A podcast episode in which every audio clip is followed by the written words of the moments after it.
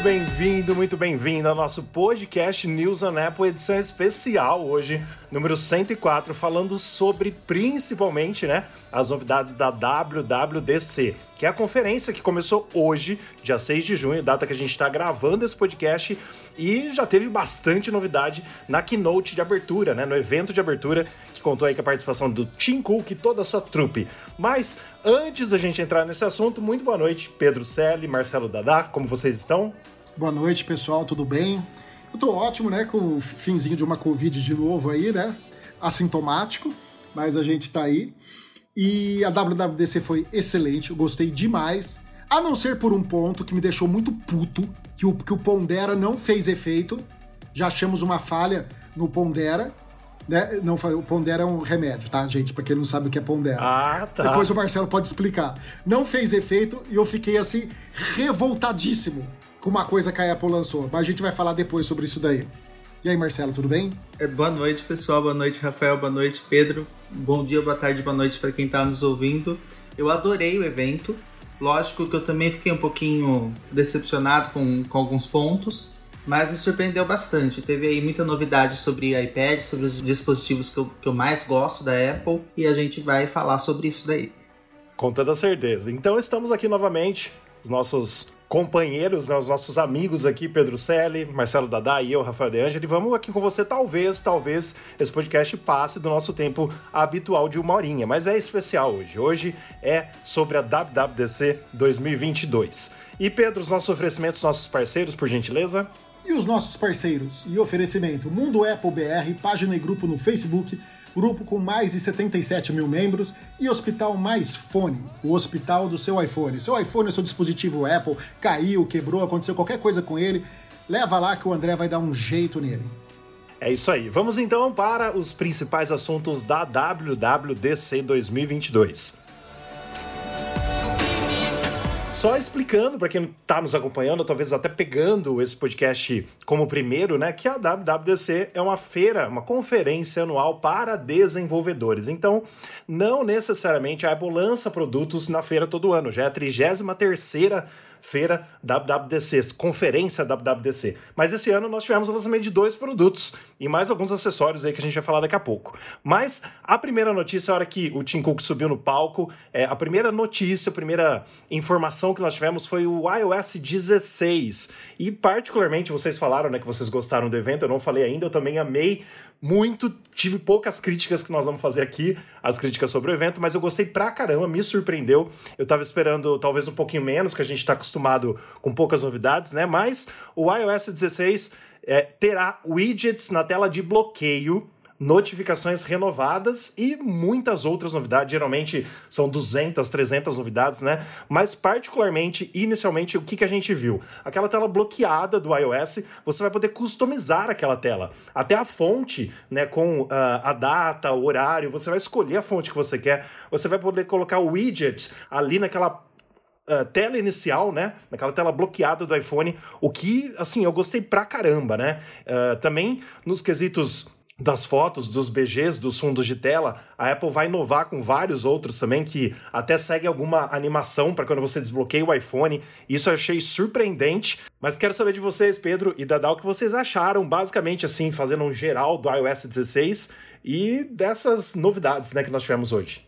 Ó, só falando dessa tela de bloqueio aí, a, a, tela principal dele, eu gostei demais.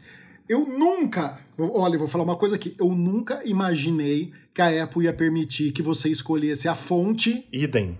E a cor. Exato. Porque vai mudar tudo. Sabe? Porque a Apple, você sabe que ela é metódica. Porque vai mudar tudo, cada Graças um vai ter de um Deus. jeito.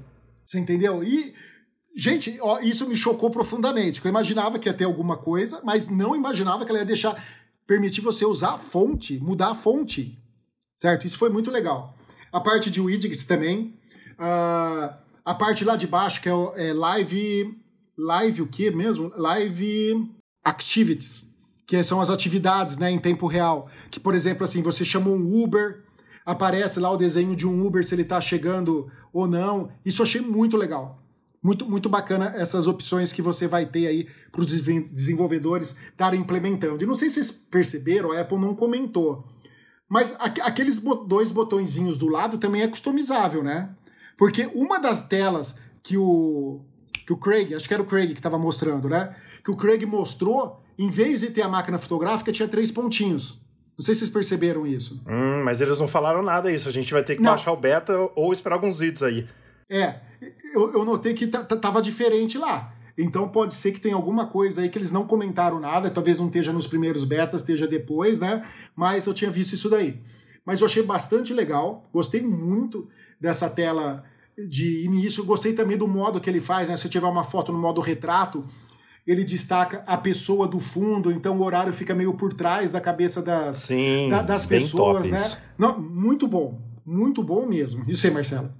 Eu também gostei bastante. Esse negócio da, de personalizar a fonte, principalmente, é, me pegou de surpresa. É, é uma coisa que eu já, já queria assim fazer outras vezes, principalmente poder trocar a cor. Lógico que eu fiquei acompanhando o pessoal no Twitter fazendo um monte de meme falando que a Apple agora lançou uma novidade que já era já é algo que já tinha no Android, que é alguma coisa que já, já tinha no Android, que é você poder personalizar a tela bloqueada. Mas memes à parte, eu gostei muito do recurso do texto ao vivo, gostei muito desse recurso do reconhecimento de objetos, que, tal, que talvez seja esse recurso também que faz com que você possa colocar o horário na frente do o, o horário na frente do, do, papel de parede, podendo destacar o rosto. Eu achei isso muito legal. E como você disse, Pedro, o, o recurso de, de, de atividades em tempo real. Eu acho que isso daí é muito, muito legal, é uma novidade muito boa, é, principalmente para quem. Ah, Uber, para quem. Para você não ter que ficar desbloqueando o iPhone toda vez para ter que olhar. Às vezes a gente vê esse recurso no Apple Watch, mas é, pode chegar um pouquinho atrasada a mensagem, alguma coisa assim, e no e ter isso como widget no iPhone, eu acho que é muito que é muito produtivo. Eles mostraram até uma partida de de. Acho que era de basquete, né? Que ficava o placar em tempo real, quem tava ganhando o tempo. A, achei muito jóia. O Craig jogou até basquete, Pedro, eu vi, na apresentação. Eu vi ele, ele tava, de roupinha de basquete. Aquilo ficou muito engraçado, cara. Aliás, aliás, deixa eu só comentar com vocês. Gostei bastante da forma como foi editada hoje, Sim. né? Não teve aquela coisa é, de monte, um monte de efeito especial, mas foi bem legal, assim. Foi bacana. Algumas coisas um pouquinho acima do normal, mas foi que foram até engraçadas, né? Dada, você lembra muito bem alguns recursos do iOS 16, eu vou lembrar só aqui mais Ô, alguns, Rafa, é claro. Peraí, é, a gente... só um minutinho, antes de entrar nos outros, uma, uma outra coisa que o pessoal mostrou também lá sobre essa tela que você não tem uma tela apenas, né? Você pode customizar várias telas com vários widgets ah, é diferentes. Então, por exemplo, ah, eu estou indo para um lugar e agora o que me interessa é saber a meteorologia. Então, você pode fazer uma tela específica para meteorologia. Ah, eu estou indo correr estou indo fazer algum outro tipo de atividade, eu quero só coisas relativas a atividades físicas. Então você também faz uma, uma tela, tipo que é basicamente no Apple Watch, que você tem as, os faces Isso. lá, né? Que você pode trocar os faces. Isso eu achei sensacional. Você poder ter várias telas e já deixá-las pré-preparadas, né? Isso eu achei muito bacana. Com certeza. Aí, Pedro, eu ia até falar isso, né? Que é exatamente assim, o que a Apple já faz com o Apple Watch quase desde sempre. Não sei se é desde o Watch OS 4, não lembro qual que é que que mudou isso, né? Que a gente tem essas opções, né? Que a, a, a fase, quando a gente salva, ela salva com aqueles, aquelas compilações Sim. lá né, que a gente escolheu. Então agora uh, vão ter os widgets, esse, esse, live activities também que mostra em tempo real algumas informações e tal. Isso é bem, bem massa mesmo. Então só lembrando, claro, que você vai poder é, visualizar as novidades do iOS 16 já no site da Apple, no nosso site também, outros sites de tecnologia. Então a gente não vai ficar detalhando cada recurso, porque com certeza vão ter 200, 300, mas tem novidades no foco também, no modo foco. O iMessage também agora ele vai deixar editar o iMessage, ele vai deixar é, deletar a mensagem, ele vai deixar fazer várias coisas ali que a gente não fazia antes. Isso né? eu achei muito interessante. Também o SharePlay. O recurso SharePlay. Esse daí foi um que me chamou bastante atenção. Sim, sim. Inclusive porque a gente utilizou Sem esses dúvida. dias, né, Rafa, para poder fazer a edição de, de matéria. O Rafa estava me ensinando. E o. E eu falei, nossa, mas olha no iMessages podendo colocar isso aqui, você podendo implementar o SharePlay no iMessages, porque eu, eu, eu nunca tinha utilizado no, no Mac e gostei pra caramba. Eu acho que no iMessages, no iMessages foi muito legal. E uma coisa que eu achei que a Apple ia falar também era deles adotarem aquele outro padrão de SMS, lá lembra que tava aquela coisa. Nem tocaram no ah, assunto, não né? Não falaram não, nada. Passaram, passaram batido. Eu falei, ah, agora eles vão falar que eles vão adotar Sim. esse padrão mundial aí, né? Passou batido, né? Com certeza. Outro recurso também que eu gostei pra caramba, porque eu uso pra caramba, acho que diferente de vocês, né? Acho que ou da maioria da população, que são novidades no ditado. Eu uso muito ditado no iOS. Eu uso muito, mas muito mesmo. A maioria das mensagens eu escrevo via ditado, né? Mas eu sempre falo vírgula, ponto, reticências, abre aspas, fecha aspas e tal, e ele sempre me respeita, porque quando a gente fala certinho, né, pensando na gramática, sempre funciona. Agora, um novo ditado aí no iOS 16 vai juntar tudo isso e ele vai teoricamente é, chutar onde você vai colocar vírgula, ponto final e tudo mais. E, cara, eu vi lá a demonstração, eu achei fantástico. Eu acho que isso vai me ajudar pra caramba, demais mesmo. O texto ao vivo, live text também, vai passar a funcionar nos vídeos, o que é bem legal, né? Que hoje a gente não tem. Reconhecimento de objetos, a gente vai pegar uma foto, um vídeo e transformar numa figurinha, basicamente. Você só arrasta lá, recorta o cachorro, recorta a pessoa como um Photoshop live ali, e vai funcionar muito legal também. O app Carteira, várias novidades no aplicativo Wallet, né, que agora chama Carteira no iOS desde o iOS 15. Algumas coisas boas também para quem. É... Ah, muita gente usa principalmente viajando nos Estados Unidos e tudo mais para entrar na Disney, para entrar em um quarto de hotel às vezes. Então vai ter bastante coisa relacionada a isso. O AirPlay também vai ter o Tap Tap to Pay, que a gente já falou também no nosso podcast, já fizemos matéria, que é aquele só, só encostar para pagar, né? Também é uma coisa que a Apple já anunciou uh, sobre isso. É, o Apple Pay Later, né? Pa para pagar depois, você vai poder até dividir uh, em mais vezes para pagar o Apple Pay. Isso também já tinha sido, já tinha sido vazado alguma coisa. E o Apple Pay Order Tracking, que é para você é, rastrear realmente as coisas que você basicamente comprou pelo Apple Pay, creio eu. Nos mapas também a gente viu bastante é, coisas novas, mas cidades americanas chegando, alguns outros países, alguma coisa básica, mas o Brasil não estava nem no meio, né? É, eu olhei toda a lista lá que eles dividiram em duas, em duas listas, não, a gente não estava lá. E ficou muito bonito o mapas, hein? Ficou bem legal, cara. Sim, ficou maravilhoso. Do jeito que eles ficaram, ficou muito bom. Ficou maravilhoso. Também tem novidades nos esportes do iOS 16, junto com o aplicativo Apple TV e várias coisas de placar, que o Craig até estava jogando é, basquetebol, né? A gente viu lá na WWC. Compartilhamento familiar também vai ter bastante informação. O Fotos, bastante novidades também, que a gente não precisa passar aqui os detalhezinhos, mas com certeza a gente vai estar usando a foto e vai ver, olha que novidade legal, tal. De privacidade, é, Pedro e Dadá, né? A Apple bateu nisso umas três, quatro vezes, eu achei excelente, né? Tudo Sim. que ela está trazendo de novidade, tanto no Safari com relação à privacidade, quanto o Safe é, safety check, né? Checagem de segurança que os usuários também terão no iOS. São coisas novas que a gente vai, assim, é, realmente é, adotar para a nossa segurança, e é muito importante, né? O HomeKit também, aquele padrão Matter que foi falado no ano passado, a Apple falou hoje de novo que tudo vai, vai sincronizar aí. Ela citou até a Amazon, né? Eu creio que a Alexa aí está no meio desse Matter, que é um novo padrão para as coisas inteligentes da casa. Um novo visual ele mostrou, aplicativo Home. Peraí, ele mostrou um monte de empresas lá que já são teoricamente parceiras e compatíveis, né? Com Sim, o, muitas. E uma, e uma delas que eu vi é, é, é EUI-Link, acho, acho, acho, que é isso, que é, é um dos que eu uso para controlar a minha casa, né? E tá lá no meio. Aí a, a, minha dúvida é, será que, eles, que, eles vão implementar isso aí já no software e não vai precisar trocar nenhum hardware? Vai ser tudo via software? Como que vai ser isso? Isso é uma, uma dúvida que ficou, que eu acho que mais para frente a gente vai saber como que vai estar tá desenvolvendo. E a gente tinha falado isso faz pouco podcast, lembra? A gente tinha metido o pau, que Sim. eles falaram, vai fazer uns dois anos e ninguém tinha falado mais nada sobre isso. Então, pelo visto, foi para frente, graças a Deus. E uma outra coisa que o Rafa comentou foi a questão das chaves senhas, né? Que é o, que, o recurso de, de privacidade, aí, o recurso de proteção. Pelo que eu entendi, porque na hora assim eu fiquei um pouquinho confuso. Mas é, é, algo... é muita informação, né, Dada? Mas é algo que, que o Pedro, que vocês comentaram também. Não é apenas para dispositivos da Apple, né? Esse Não. recurso de chave senha é um recurso de criptografia que você vai utilizar lá o Face ID ou o Touch ID para criar uma, um, uma chave. Uma chave de segurança, antes de você usar o método de. Como é que fala? De duas. De autenticação dois fatores, né? A autentificação de dois fatores, esse método seria bem mais interessante. Porque seria uma chave é. adicional que já ficaria salvo. E com isso você conseguiria é, impedir muito mais que as pessoas tivessem acesso, vazamento de dados. É, eu achei isso, isso bem legal. E principalmente o fato de eles tocarem no assunto de também como é, dentre, outros, dentre outros recursos, está disponíveis para outros é, dispositivos de, de outras empresas. É uma coisa que eu gostei nisso daí, pelo, pelo que eu entendi, você não vai precisar mais ter uma senha para cada um dos serviços. Ou seja, que as pessoas vão poder lá e roubar a tua senha, entendeu? Você vai autenticar como? Ou por Touch ID, ou por Face ID, ou por qualquer um outro sistema de autenticação. Então você não vai saber qual é a sua senha. A senha já é gerada automaticamente, uma senha super segura, e ninguém tem acesso a, a, a isso daí. Você entendeu? Ela é codificada e acabou. Ou seja, acabou o problema de você ter que ficar memorizando todas as senhas suas e ficar trocando que você recebe aquela mensagem. Eu recebi várias vezes, ó, oh, essa senha sua foi vazada, troca ela. Não sei se vocês já receberam isso daí. Mas já, eu, então, mas recebo eu, toda semana. É, eu já recebi isso daí, vou lá, troco a porra da senha. Então isso vai resolver. Eu não troco nunca. Isso eu achei fantástico, sabe? Achei, achei muito legal. Isso daí, muito bom.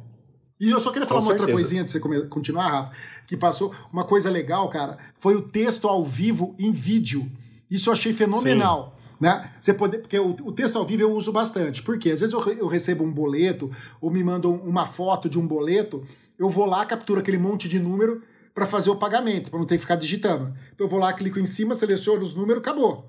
E agora em vídeo vai ser legal pra caramba isso também. Você está assistindo um vídeo, você quer pegar uma informação, você não tem onde anotar, você pausa o vídeo, vai lá, captura aquela, o texto lá e salva no Notas, salva em algum lugar. Eu achei muito legal isso daí. E agora dá para você traduzir também, não só uma palavra, né? Você consegue pegar um cardápio e já, e já traduzir tudo que está naquela na, na, naquela imagem. Eu, eu, eu achei fantástico, muito bom isso daí. Com certeza. Eu uso bastante o texto ao vivo também, Pedro. Às vezes de alguns sites que não deixam a gente copiar a matéria, dar Ctrl C, Ctrl V. Cara, eu dou um print, abro a foto e copio o texto. Eu falo Sim. burro, né? Tipo assim, burro não, porque a Apple que criou isso depois, né? Faz parte. E, gente, não sei quanto a vocês, mas eu utilizo muito o CarPlay no meu carro. Cara, eu Sim. fiquei muito feliz com as novidades do CarPlay do iOS 16.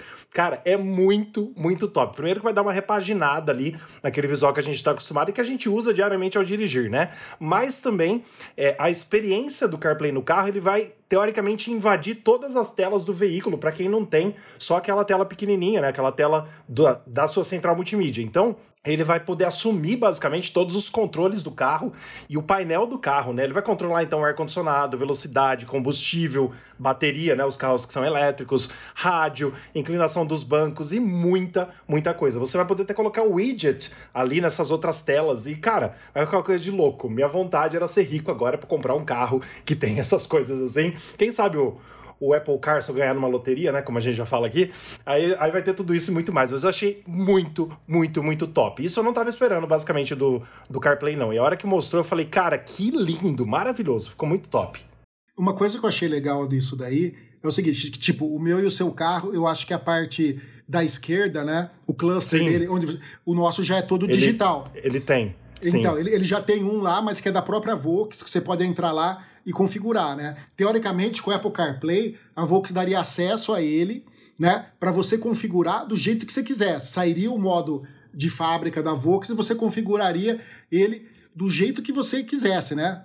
Fica muito legal isso, que nem você faz já no, no, no Apple CarPlay da, da Apple. Eu gostei demais também. Eu até vi uns, uns Twitter é, pro Elon Musk, né? Falando pro Elon Musk colocar o Apple CarPlay no, no Tesla. O pessoal tava no, no, no Twitter lá pedindo para ele, né? Porque o Tesla não dá suporte ao, ao Apple CarPlay, né? Não sei se é por causa daquela briguinha dele lá com o Tim Cooks, né? E não tem suporte é um dos motivos que eu não compro um Tesla. Não é nem por, por problema de dinheiro, é porque não tem suporte ao Apple CarPlay, né? Ô Pedro, e deixa eu falar uma coisa. Você ficou procurando lá o nome, o nome da nossa montadora do nosso carro, porque eu não vi o logo dela lá. Não, não apareceu o logo da Volkswagen lá. Não tem, né? Eu falei, não. cara, não tem. Eu fiquei. Não, mas não tem por enquanto. Não tem, não tem por é, enquanto, né? Espero, tem que levar né? em consideração que ela foi a primeira aqui no Brasil a colocar o Apple CarPlay sem fio. Sim, verdade. O, o meu carro Nivus foi o primeiro a, a, ter ele sem fio. Então eu acho que isso daí são acordos que a Apple vai fazendo durante, durante o tempo, né? E vai, e, e vai colocando. Mesmo porque eu acho que não funcionaria no nosso carro. Você teria que ter alguma outra coisa, eu acho teria que mudar o software, fazer ah, alguma sim, outra coisa para funcionar. Porque muda hardware Tanto também, é que ela acho. fala que é a partir dos carros do ano que vem. É. Teve um lugar lá que ele falou que isso daí é pro ano que vem, né? Então, então deve mudar hardware, deve mudar Com várias, certeza. várias coisas. Com certeza, porque assim. Mas você Pedro... pode ter certeza que o próximo carro que eu vou comprar vai ter que dar suporte a isso aí. Com certeza, Senão eu sem quero. dúvida. Viu, dúvida. Se quiser continuar, que a gente continue aí, pode dar suporte. E assim, ó, eu dei acho fora. que eu dei acho que quase 100 prints da, da apresentação de hoje pra gente usar nas matérias e tudo mais, né? E eu não consegui dar print na porcentagem das pessoas nos Estados Unidos que já usam. É gigante, você viu? E acho que 79, se não me engano. 90 no, uhum. é... Acho que é 90 e pouco, não, né? Mas 79... 90 e poucos por cento. É, mas 79%, se não me engano, acho que era esse número, perguntam e assim, é, falam assim, se não tiver CarPlay eu não quero, entendeu? As pessoas buscam pelo CarPlay antes de comprar um carro. Isso é muito sim, legal, sim. cara. Muito legal mesmo. Mas isso era uma pergunta que eu fazia. Sim, há eu também. anos atrás. Eu também. Eu chegava Tem Apple CarPlay? Ah, não tem. Fala, obrigado. Eu não, também. Não, não, quero. Não quero nem continuar vendo o carro. Eu porque também. eu sei que era uma coisa que eu, como Apple maníaco, eu quero usar. Lógico. Você entendeu? Sem dúvida. Então, eu, isso é uma coisa muito importante. Sem dúvida. Deixa eu só falar mais uma coisinha antes da gente mudar de assunto, que é uma coisa que eu achei muito legal também e é uma coisa que eu uso muito, o modo foco, tá? É um recurso que eu uso demais. E tem uma coisa agora no modo foco que eu adorei, que você pode criar filtros. Então, por exemplo, eu tô, eu tô lá na, no, no meu serviço, lá na Spline. Aí na Spline eu posso criar uns filtros para que só os aplicativos que eu quero usar lá, que são os aplicativos de trabalho meu, funcionem. Certo? Eu não sei se ele vai ser tão minucioso, porque na, na, na, na, explicação dele foi tão rápido, eu não consegui pegar isso daí.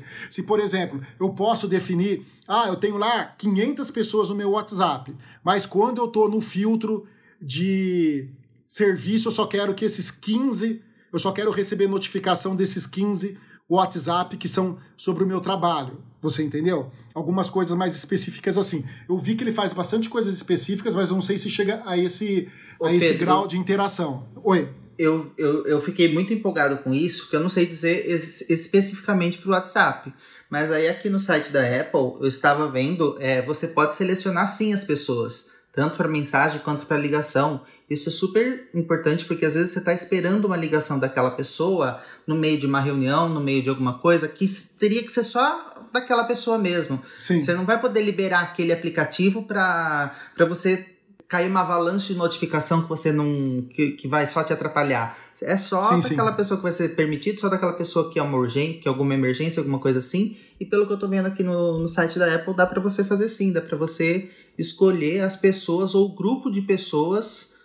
É, fazer até isso já como pré-montado para poder colocar sempre no foco. Esse, esses filtros do focos do, do, do, foco também é uma coisa que me, que, que me deixou bastante empolgado. É, eu gostei demais disso daí, viu? Muito bom.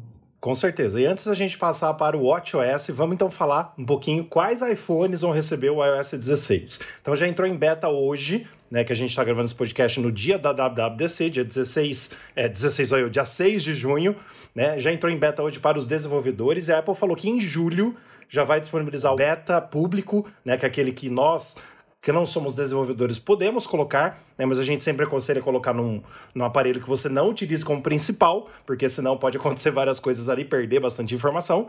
Mas é, também quais iPhones receberão? Então, a partir do iPhone 8 e 8 Plus, ou SE de segunda geração, que foi lançado um pouquinho antes do 8 e do 8 Plus. Então a Apple mata no iOS dois iPhones agora. Ela mata o iPhone 6S, na verdade três, né? O iPhone 6S, o iPhone 7 e o iPhone SE de primeira geração. E junto com o 7 Plus também. Então ela mata quatro iPhones de uma vez só nessa jogada do iOS 15 para o iOS 16. No ano passado, lembrando que a gente não teve matança de nenhum né? É, o iPhone 6S, inclusive, recebeu o iOS 15. E esse ano a Apple adiantou um pouquinho. Então, ela pegou o 6S, que era do ano passado, mais o 7, que seria desse ano mesmo, que a gente sempre perde aí uma versão, vamos dizer assim. Então, quem tem os iPhone 7, infelizmente, né, 7, 7 Plus, SE e 6S, infelizmente não serão compatíveis com o iOS 16. E Pedro, tem, temos que falar aqui também, né, que, cara, parece que a Apple ouviu as nossas preces, né? Desde 2018 a gente fala não só como amigos, mas também no nosso podcast, no nosso site, que os iPhones não têm o Face ID na horizontal, que só o nosso iPad, que é o iPad Pro, né, de 2018, Sim. que o meu, o seu é de 2018, tem o Face ID na horizontal. E como a gente falava, Pedro, é software, porque a Apple prometeu que agora alguns modelos dos iPhones, ela não falou ainda quais iPhones vão ter, terão Face ID na horizontal. Então, graças ao Tim Cook, graças a Deus, graças ao, ao Craig Frederick e todos os outros executivos da Apple lá também, né, que nós teremos essa novidade que já deveria ter vindo desde 2018, né, quando, a, quando ela lançou no, no iPad Pro isso, mas nós teremos. Então eu chuto, como ela não falou ainda, eu chuto que serão apenas nos iPhones 12 e 13, porque a partir do iPhone 12 você consegue desbloquear com máscara. Então a Apple ali teoricamente tem o Face ID 2.0 e ela vai falar, ó, são só os novos para vender os novos mesmo, né? Mas o que, que vocês acharam dessas matanças e graças a Deus do Face ID na horizontal? Não, nas matanças tudo bem, eu acho que segue o baile, né? Faz, Faz parte. parte. Né? né? A, a Apple é uma das empresas que mais faz o sistema operacional durar. Se você pegar Android lixo aí, tem é, Android que você, celular que você compra, depois de um ano você não tem mais atualização, você não tem atualização de segurança, você não tem nada, é uma bosta. Quanto a esse ponto, a Apple é, sempre foi 100%, por isso que vale a pena você pagar mais caro, porque seu produto vai durar pra caramba, certo? Não é que nem essas coisas que você paga baratinho aí, um ano, um ano e meio, depois você pode usar como peso de papel, porque não vai servir mais para nada. Agora, a gente bate, a gente assopra e bate. O primeiro a gente assopra, o primeiro a gente bate, depois assopra, tanto faz. Mas esse negócio aí, Rafael, eu acho que é graças a Tim Cook, graças a nenhuma, sabe? Eles não tinham mais que obrigação ter lançado isso. Eles tinham que ter lançado isso, no mínimo, no iPhone 11, porque é via software. Também esse acho. negócio de você estar tá colocando na horizontal e na vertical não tem merda nenhuma de hardware, sabe? Os pontinhos estão lá na sua cara. Sim. É só você virar. Qualquer pessoa que manja de software sabe que que é uma, uma, uma, matriz simples de você fazer isso daí, com os pontos na sua cara. Então não fizeram mais que obrigação, não sei porque não fizeram isso antes, não vem agora querer falar, não. Ah, e agora nós fizemos, porque. Não, mas ela nem comentou também na é capaz... WWDC, né, Pedro? Não, ela, ela nem comentou, porque ela não tem vergonha na Sim, cara de comentar isso daí, com né? certeza. Seria muita cara de pau teria que falar, ah, e agora os iPhone faz isso. Enfiaram o no meio da perna e ficaram quietinhos, Sim, né? Sim, com certeza. Eu vi bastante gente reclamando sobre ter matado o iPhone 6S e o iPhone 7. Mas, gente, era mais que esperado, né? Tá bom. Que existe, até, até, até procurei aqui, tem muita. É, a venda de iPhone 7 é muito grande ainda. É, talvez seja um, um, do, um dos smartphones mais vendidos no Brasil. De fato, hoje, isso, isso representa uma grande queda de preço para quem tem o iPhone 7, para quem contava com seu iPhone 7, mas que a gente já vinha falando faz muito tempo que ele não iria. que, que provavelmente o iPhone 7 e iPhone 6S não iriam participar dessa atualização, já deveria ter garantido a venda do seu aparelho, né? Trocar seu aparelho. Mas é, é, é isso daí, gente. Eu quero esperado. Do restante, eu concordo com o Pedro. Não, faz parte da DA. Eu acho isso também porque, querendo ou não, a Apple não comercializa mais o iPhone 7 faz tempo, né? O iPhone 7 ele é vendido por algumas lojas ainda e mais pelas pessoas que têm que querem trocar, né? Então, assim, como a Apple é, eu não... falo do comércio dos usados mesmo, viu, ah, Rafael? Sim, sim, Esqueci sim. de falar isso, é. Perfeito, perfeito, concordo, concordo plenamente. Porque, assim, é, o iPhone 7 a gente lembra que teve aqueles problemas de, de fone, microfone, muitos param de funcionar o som, para de funcionar o microfone e tal foi um iPhone que sofreu com isso, sofre até hoje, né? O 7 não o 7 Plus, o 7 menorzinho mesmo. Mas muitas pessoas têm gostam do iPhone 7, né? Mas é isso aí, gente, não tem jeito, né? A gente já tá com depois do 7 veio o 8 junto com o 10, depois o 11, depois, não, o 8 junto com o 10, desculpa, depois o 10S junto com o 10R, depois o 11, o 12, o 13, ou seja, já tem cinco iPhones à frente. Né? Então a gente vai para o sexto iPhone à frente. Então são cinco anos realmente dele funcionando aí o iOS. E marcando aqui o nosso segundo tema de hoje, lembrando, não falei isso, mas eu marquei às 14 horas, então é, a, w, a WWDC começou a falar do iOS. E às 14h43, marcado aqui no meu Apple Watch, a Apple começou a falar basicamente de WatchOS, 43 minutos depois de só falar do iOS. Então, o iOS realmente ela falou bastante ali, bastante novidades. E das 2h43 até as 2h55, ou seja, foram 12 minutos destinados ao WatchOS. Então, o WatchOS 9, novos mostradores. É, estágios de sono e algumas outras novidadezinhas bonitinhas ali, mas que, assim, eu particularmente, isso me decepcionou um pouco, Pedro e Dadá, porque eu esperava uma repaginada no WatchOS total. Mas a gente tá vendo, né, coisa que a gente já falou em outros podcasts aqui, que a Apple não, não tá querendo mais, desde o iOS 7, repaginar tudo como ela fez do 6 pro 7. Ela tá cada vez mais em cada uh, novo lançamento de WatchOS, de iPadOS, de macOS, de tvOS e de iOS, ela tá mudando algumas coisinhas aos poucos. Então, se a gente pegar o iOS 7 pro 16 agora, cara, não, não tem nada. E a gente acha que tá o mesmo, porque a gente vai vendo a evolução aos poucos, né? Mas ela anunciou aí algumas novidades, principalmente alguma, alguns mostradores a mais do Apple Watch, como ela faz todo ano, né? Bonitinho, aqui, aqui, acolá. Eu particularmente achei que eu ia gostar mais daquele que tem mais informações ali, mas eu achei bem, bem fraquinho também. Vou continuar com o meu aqui, é, que, eu, que eu uso, que eu nem lembro o nome desse, é, que é o contorno, né? Aquele que tem um contorno, que é do WatchOS 7. Então, aquele lá que é que eu estou usando agora. Mas o que, que vocês acharam? Surpreendeu vocês alguma coisa do WatchOS 9 ou não? Não, nada. Pouquíssima coisa. Muita coisa era rumor que a gente já tinha trabalhado aqui, né? O espelhamento, o espelhamento de tela, que você pode utilizar o, o, recursos do WatchOS, principalmente de saúde, de batimento cardíaco, que ficariam no iPhone para você ter mais, mais facilidade de controlar eu gostei muito dos recursos que foram adicionados aos exercícios, porque esse foi um aprimoramento muito legal de, de você poder criar intervalos, intervalos durante os exercícios, de você poder criar programas de exercícios que vão lá. É, você vai poder fazer ah, um aquecimento, uma parada para respirar, então você vai poder fazer tudo isso no Apple Watch e ter um controle muito, muito melhor, muito mais enfático, muito mais preciso das, da, das, dessas medições.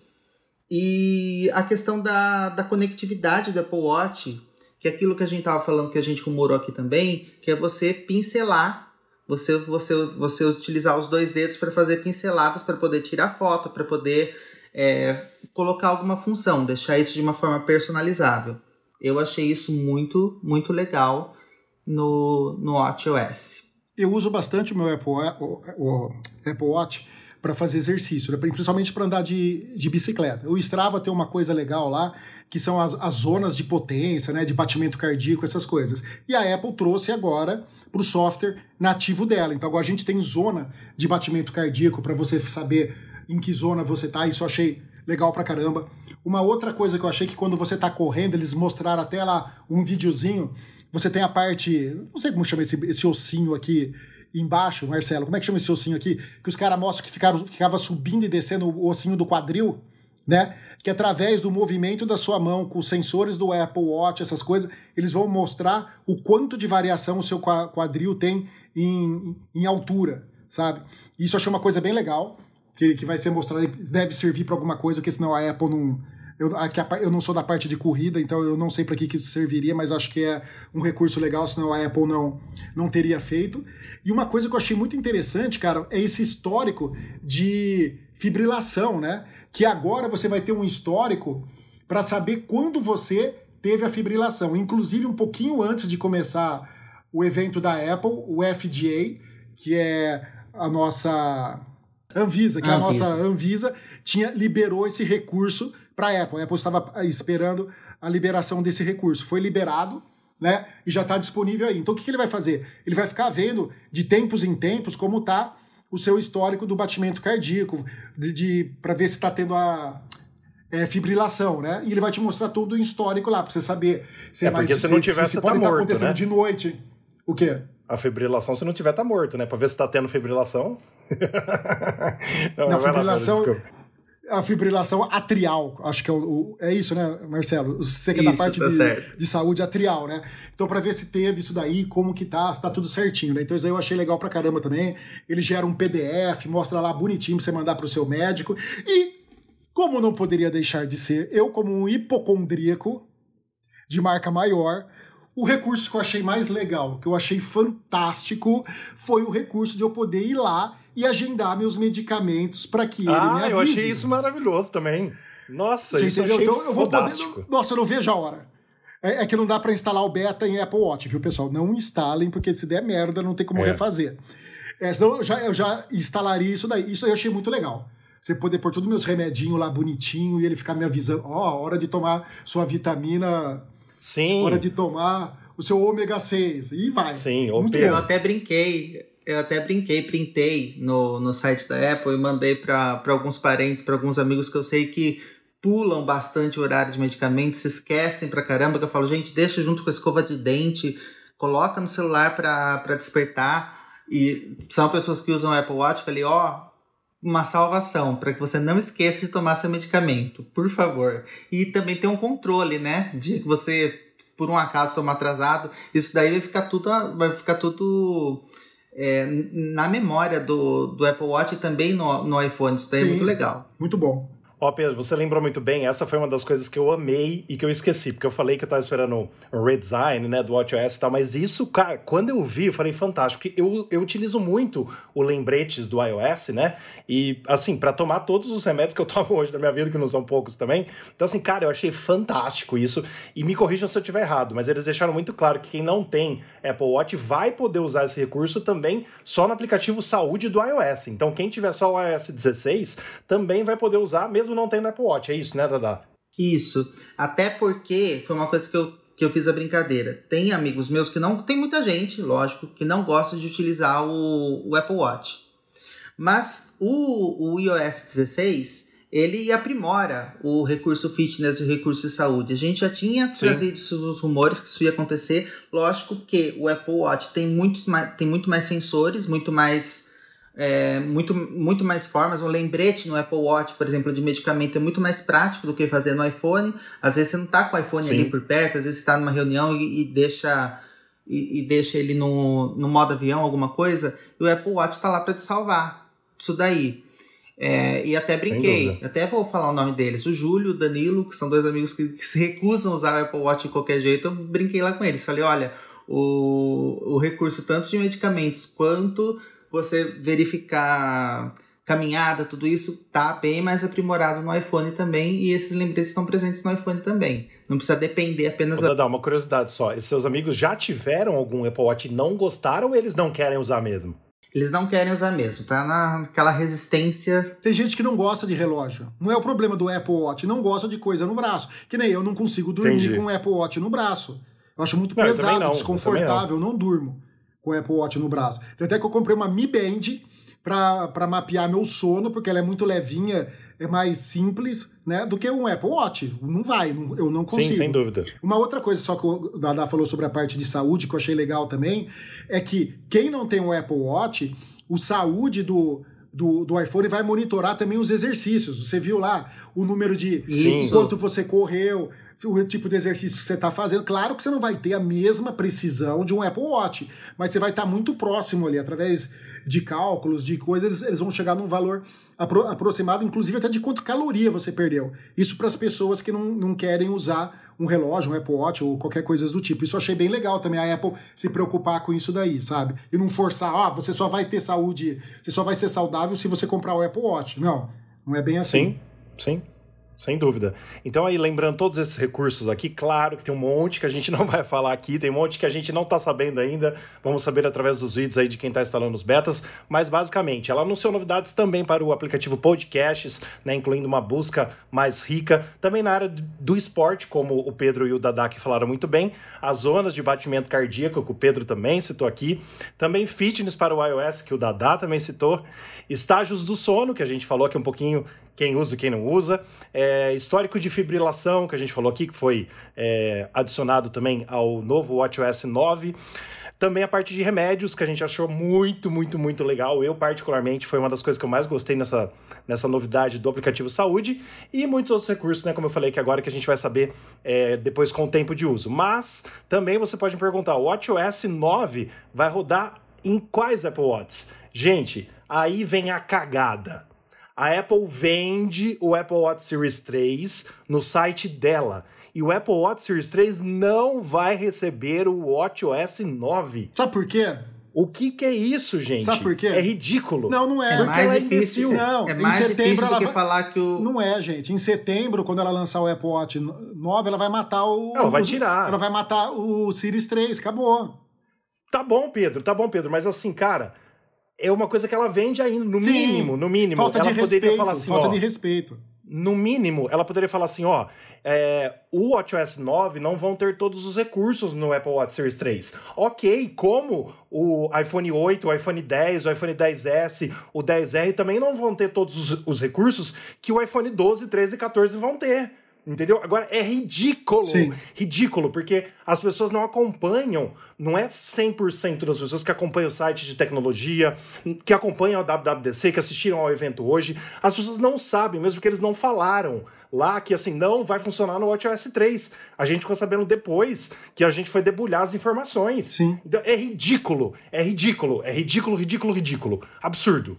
Não, eu acho ridículo a Apple tá vendendo o, o Series 3 até hoje. Já tinha que ter morrido. Sim, também acho. Há, há dois anos atrás. Ela tem um SE. Concordo. Sabe? Já, já tinha que ter morrido. Isso aí pra mim é ridículo ela tá vendendo até hoje.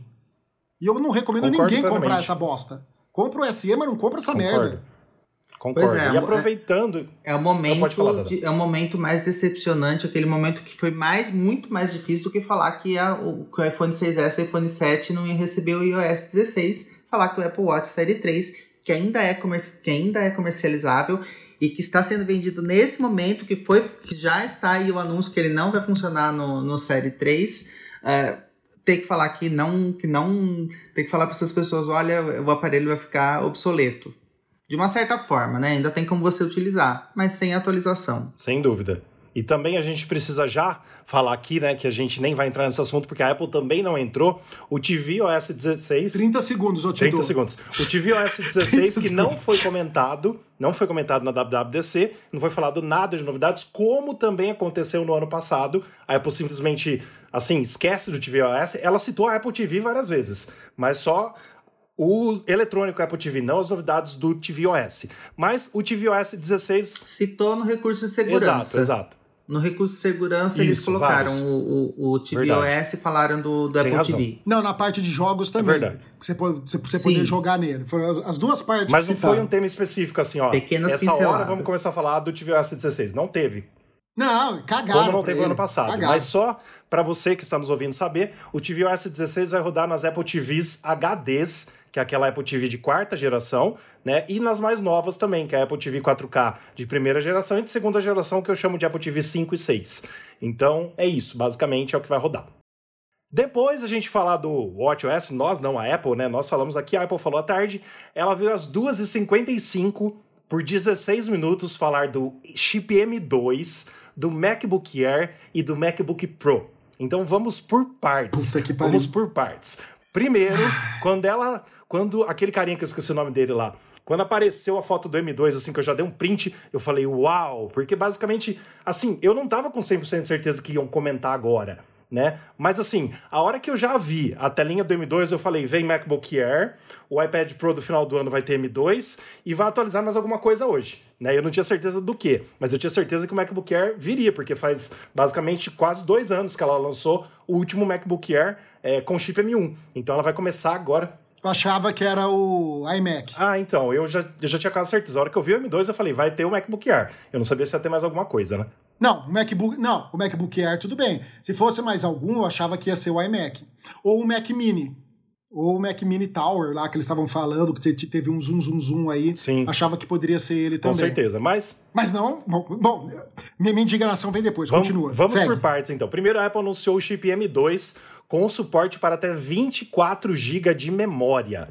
É basicamente para que você entenda, você que está nos ouvindo, né? E não, assim, vai ser uma coisa que a gente vai ter que explicar quase sempre, mas o chip M2, ele é mais rápido que ele é melhor, vamos dizer assim, que o chip M1, mas ele não é melhor que o chip M1 Pro, não é melhor que o chip M1 Max e não é melhor que o chip M1 Ultra. Então a Apple está basicamente falando é, radicalmente aqui para você, enfiando o chip M2 depois do M1. M1, M2, M1 Pro, M1 Max, M1 Ultra. Basicamente é isso. Então, o chip M2. A grosso modo, comparando com as Intel que todo mundo conhece, o M1 seria o i3. E a Apple lançou um i3 de segunda geração. Entendeu? É mais ou menos. Supondo que o chip da Apple chama M. Então, nós temos o M primeira geração, agora nós temos o M2, que é o M segunda geração. Entendeu? É mais ou menos isso daí. É isso aí. E aí, Pedro, você vai saber falar melhor de eficiência, de CPU, de GPU e tudo mais, mas basicamente o M2 aí deu um grande salto para o M1 é, com o Neural, Neural Engine 40% mais rápido, CPU 18% mais rápida, GPU 35% mais rápida, largura de banda 50% acima do M1, e ela veio aí já lançando nesses Macs que a gente vai falar daqui a pouco. Mas se você quiser comentar um pouquinho, Pedro, que você entende mais essa parte, fica à vontade. Tá. É. Só antes de jogar pro Pedro, lembrar uma coisa que falaram que, que eles, que eles é, falaram bastante, frisaram bastante. A eficiência energética, principalmente eficiência energética em relação aos concorrentes. Verdade. Jogo para você, Pedro. É, lembrando que o M2 possui a mesma litografia do M1, que é 5 nanômetros. A gente não teve o de 3 nanômetros, era o que a gente esperava. Só que ele é 5 nanômetros de segunda geração. Ele é uma versão aperfeiçoada dos 5 nanômetros. Então a Apple, junto com a TMSC, que é a, fabricante do chip, achou que seria melhor lançar um chip é, de 5 nanômetros de segunda geração do que lançar um de quarta geração.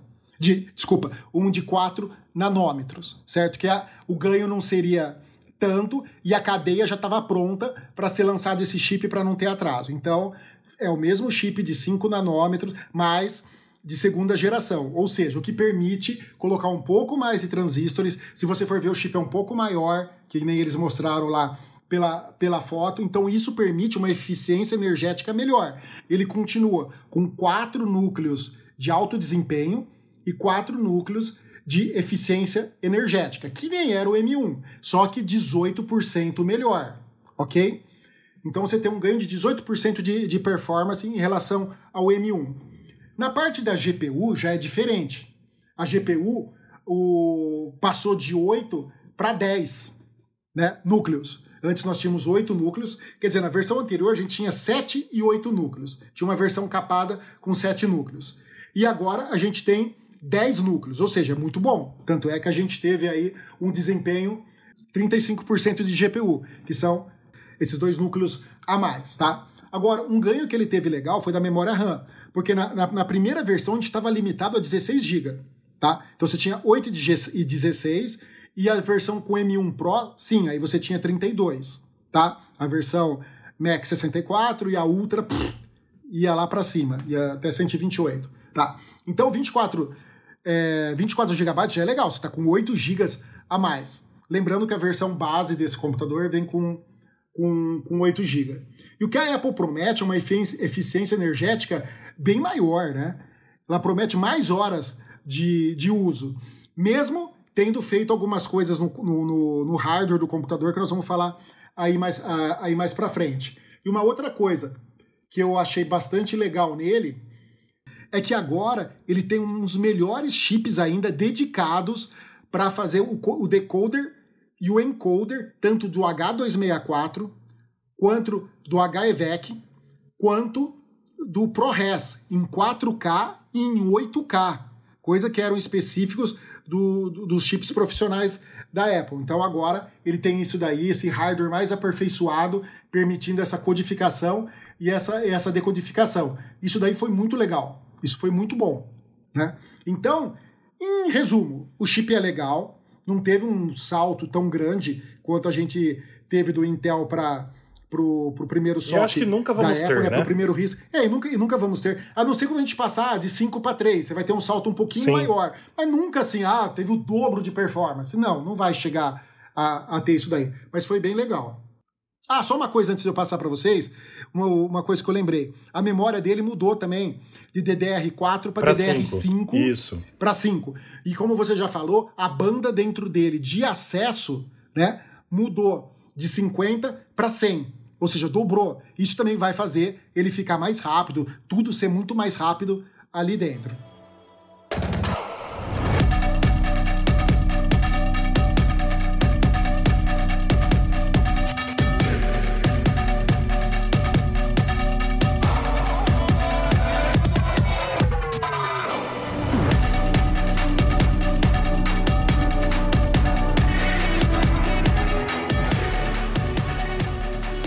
Então vamos então para.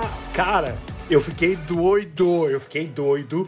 A Apple lançou um novo MacBook Air basicamente parecido com o MacBook Pro. Eu comprei, o Pedro também, o Dada também. Nós compramos o MacBook Pro lançado no final do ano passado e eu tô muito feliz com ele. O Dada também, o Pedro também. A tela dele é hoje melhor do que do MacBook Air, porque do MacBook Air ainda continua com a tela LCD.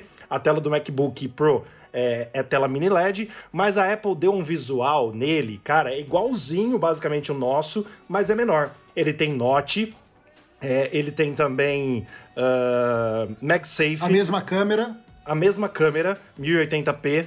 Ele tem uh, novas cores. Cara, a cor. A cor meia-noite é a cor que eu queria eu pro meu puto. MacBook, cara eu fiquei muito puto com essa cor, porque ficou maravilhosa. Cara, Por que, que a Apple lindo. não lançou essa cor no profissional? Ficou lindo, ficou lindo, ficou lindo, ficou lindo. Então, basicamente, pra gente resumir aqui, o que, que a Apple fez? Colocou o chip M2 no MacBook Air, redesenhou o seu corpo, uh, o, gabinete unibody, né, redesenhado, tela mais brilhante, com note, igual do MacBook Pro, novas cores, né, principalmente a cor estelar e a cor meia-noite, que ficou maravilhosa, carregamento MagSafe, câmera 1080p e mais algumas outras informações. Cara, eu achei muito, muito, muito lindo. Vocês não acharam essa cor meia-noite meio parecida com o nosso Apple Watch? É, é, mas é. É, né? Meio, meio, puxado pro azul, assim. A hora que eu vi, falei, gente, é, tá me lembrando é. o Apple Watch. É a mesma A hora cor. que tava apresentando, é você via cor. nuance de azul, nuance de roxo, Sim. o brilho dessa cor é desse Você sabe jeito, que eu vou comprar, né? né?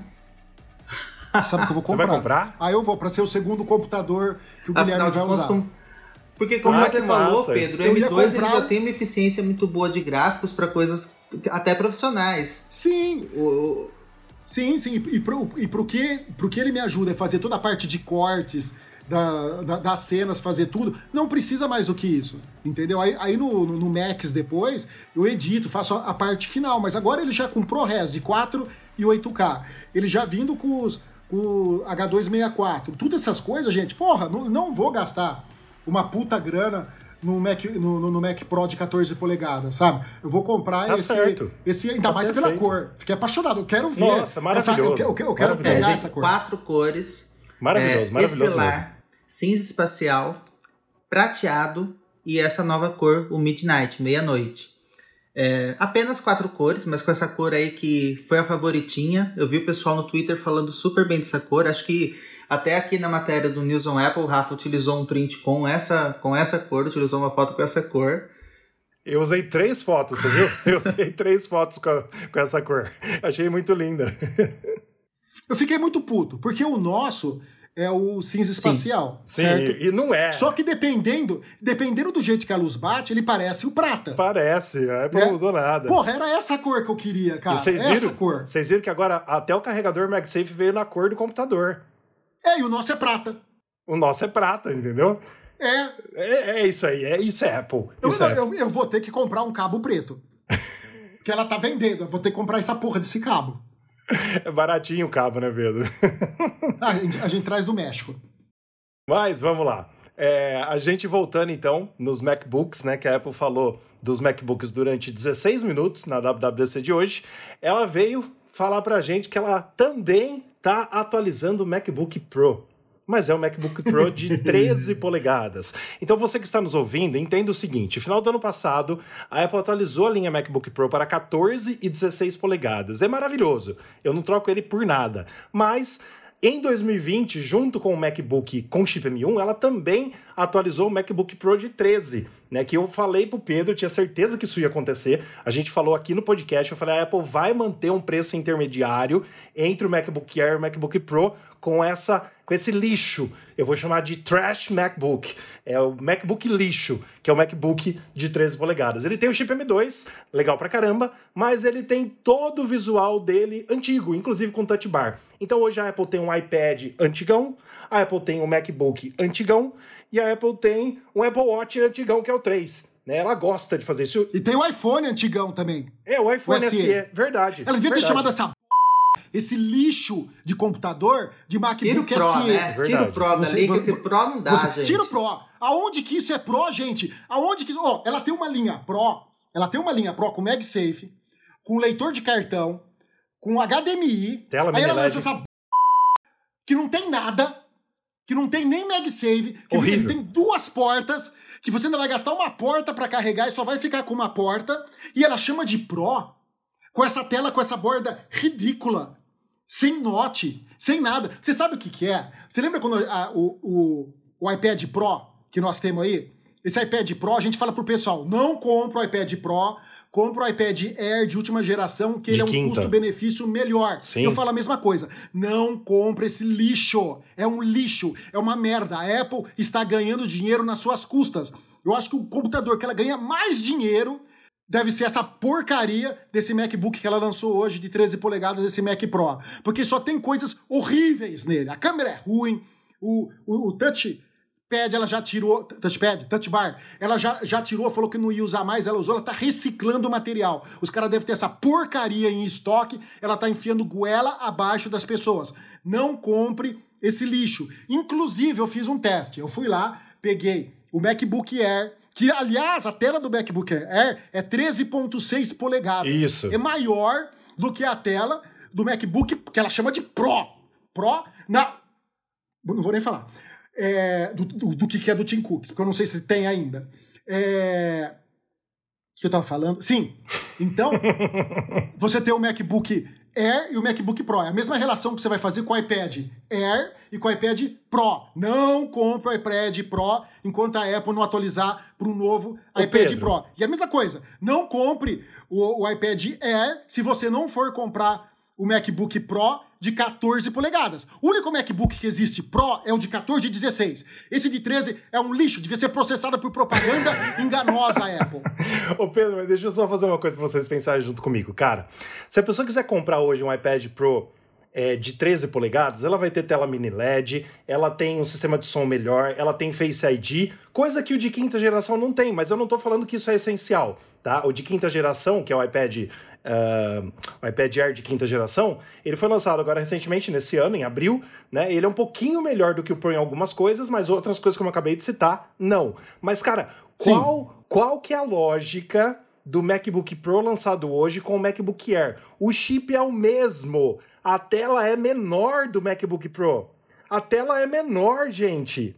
Não tem nexo, entendeu? Se você falar, ah, compra o iPad Pro porque você quer uma tela maior, porque você quer tela mini LED, porque você quer o Face ID, cara, tem uma leve justificativa. Essa daqui não tem. É chamar o consumidor de palhaço, é chamar o consumidor de burro. Rafael, você não tem MagSafe. Não tem nada. Você não tem MagSafe. Pra carregar essa merda desse computador, você vai perder uma porta USB-C. Não tem nada. Você só vai ficar com uma porta. Não você entendeu? nada. Você acha que isso ia ser profissional? Ele foi muito bom há 4, 5 anos Sim. atrás, quando ele foi lançado. Em Não hoje. 2016. é.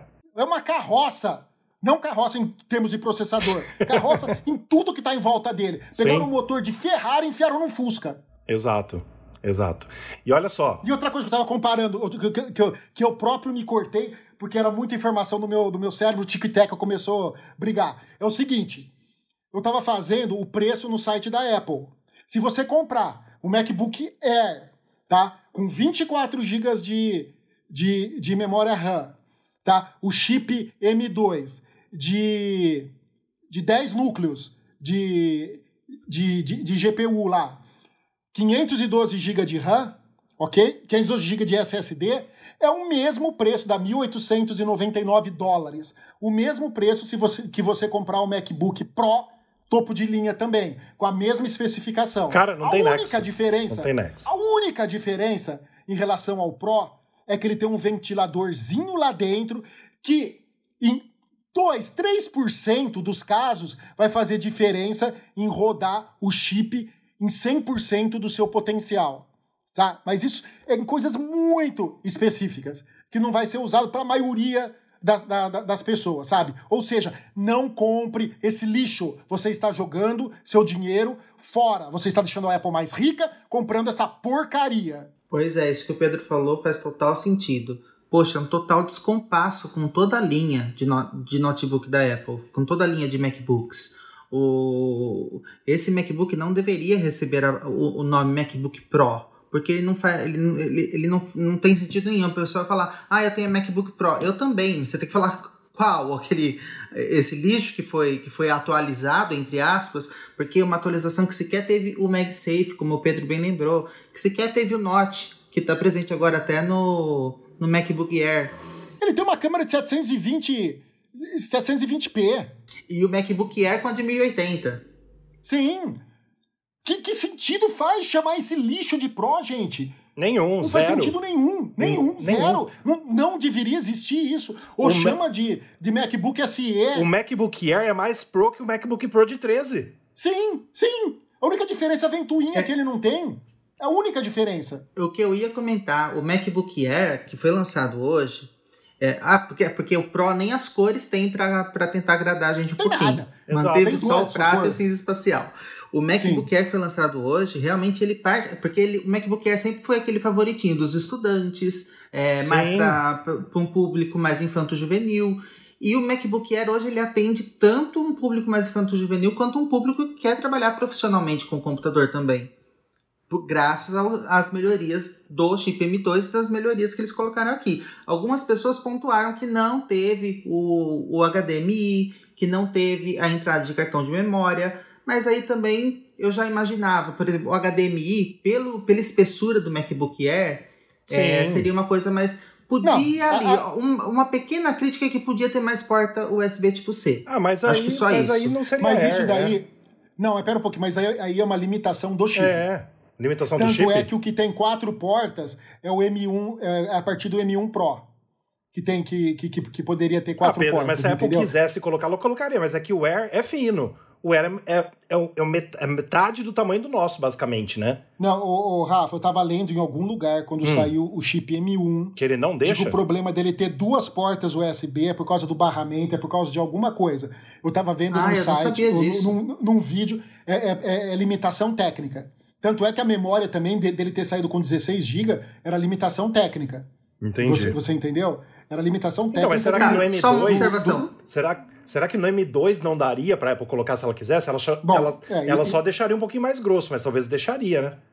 Mas teoricamente você ganhou uma porta USB. Sim, sim, sim sem porque, dúvida. Porque você ganhou o MagSafe. Sim. E, e antes você tinha que carregar Exato. pela USB-C. Você entendeu? Então você tá com duas portas. E isso, isso não é meu problema no Air. O HDMI, isso daí que você pode colocar. Hoje tem hubs, gente. Sim. Pra tudo.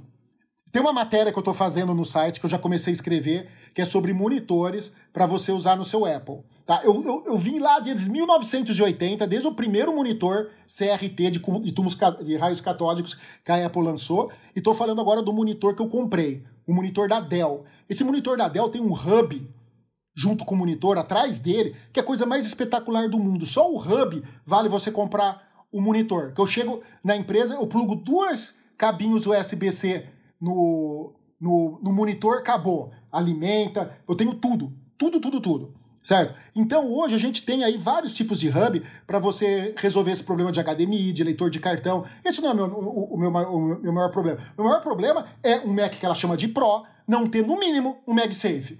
Sabe? Não ter um mínimo um MagSafe. Eu corri rapidinho é para dar uma olhada no, no Mac Mini, que também leva o chip M1. É... E eu fui ver realmente, são duas portas Thunderbolt USB tipo C. E tem o HDMI também, mas então o que você falou realmente é uma, talvez seja uma, realmente uma limitação do chip, Pedro. Não, eu não sabia disso. Eu, eu vi algum, algum cara falando tecnicamente, eu não, eu não lembro onde foi, e ele falando que a limitação de memória, a limitação do, do, do da, das portas é, era do processador, do chip. Tanto é que quando saiu o Pro, poderia ter quatro portas, entendeu? A gente tem, o nosso Pro tem três, certo? Mas ele poderia ter, ter, ter, ter quatro portas. Mas beleza. Oh, o que enfatiza ainda mais a gente falar que esse MacBook não poderia ser chamado de Pro. Não devia nem não, ter sido não pode, lançado. Não pode. Não. Não pode. Eu, eu, olha, eu jurava que ele não ia ser lançado, cara. A hora que eu vi, me deu um, uma revolta. Eu, eu, eu fiquei tão puto. Eu também. tão puto de ver a Apple fazendo uma sacanagem dessa com as pessoas, sabe? Com as pessoas leigas que vão lá e vão falar: não, eu vou comprar o Air, vou comprar o Pro. Não, vou comprar o Pro, porque ele é profissional. Profissional do Araque, de Araque.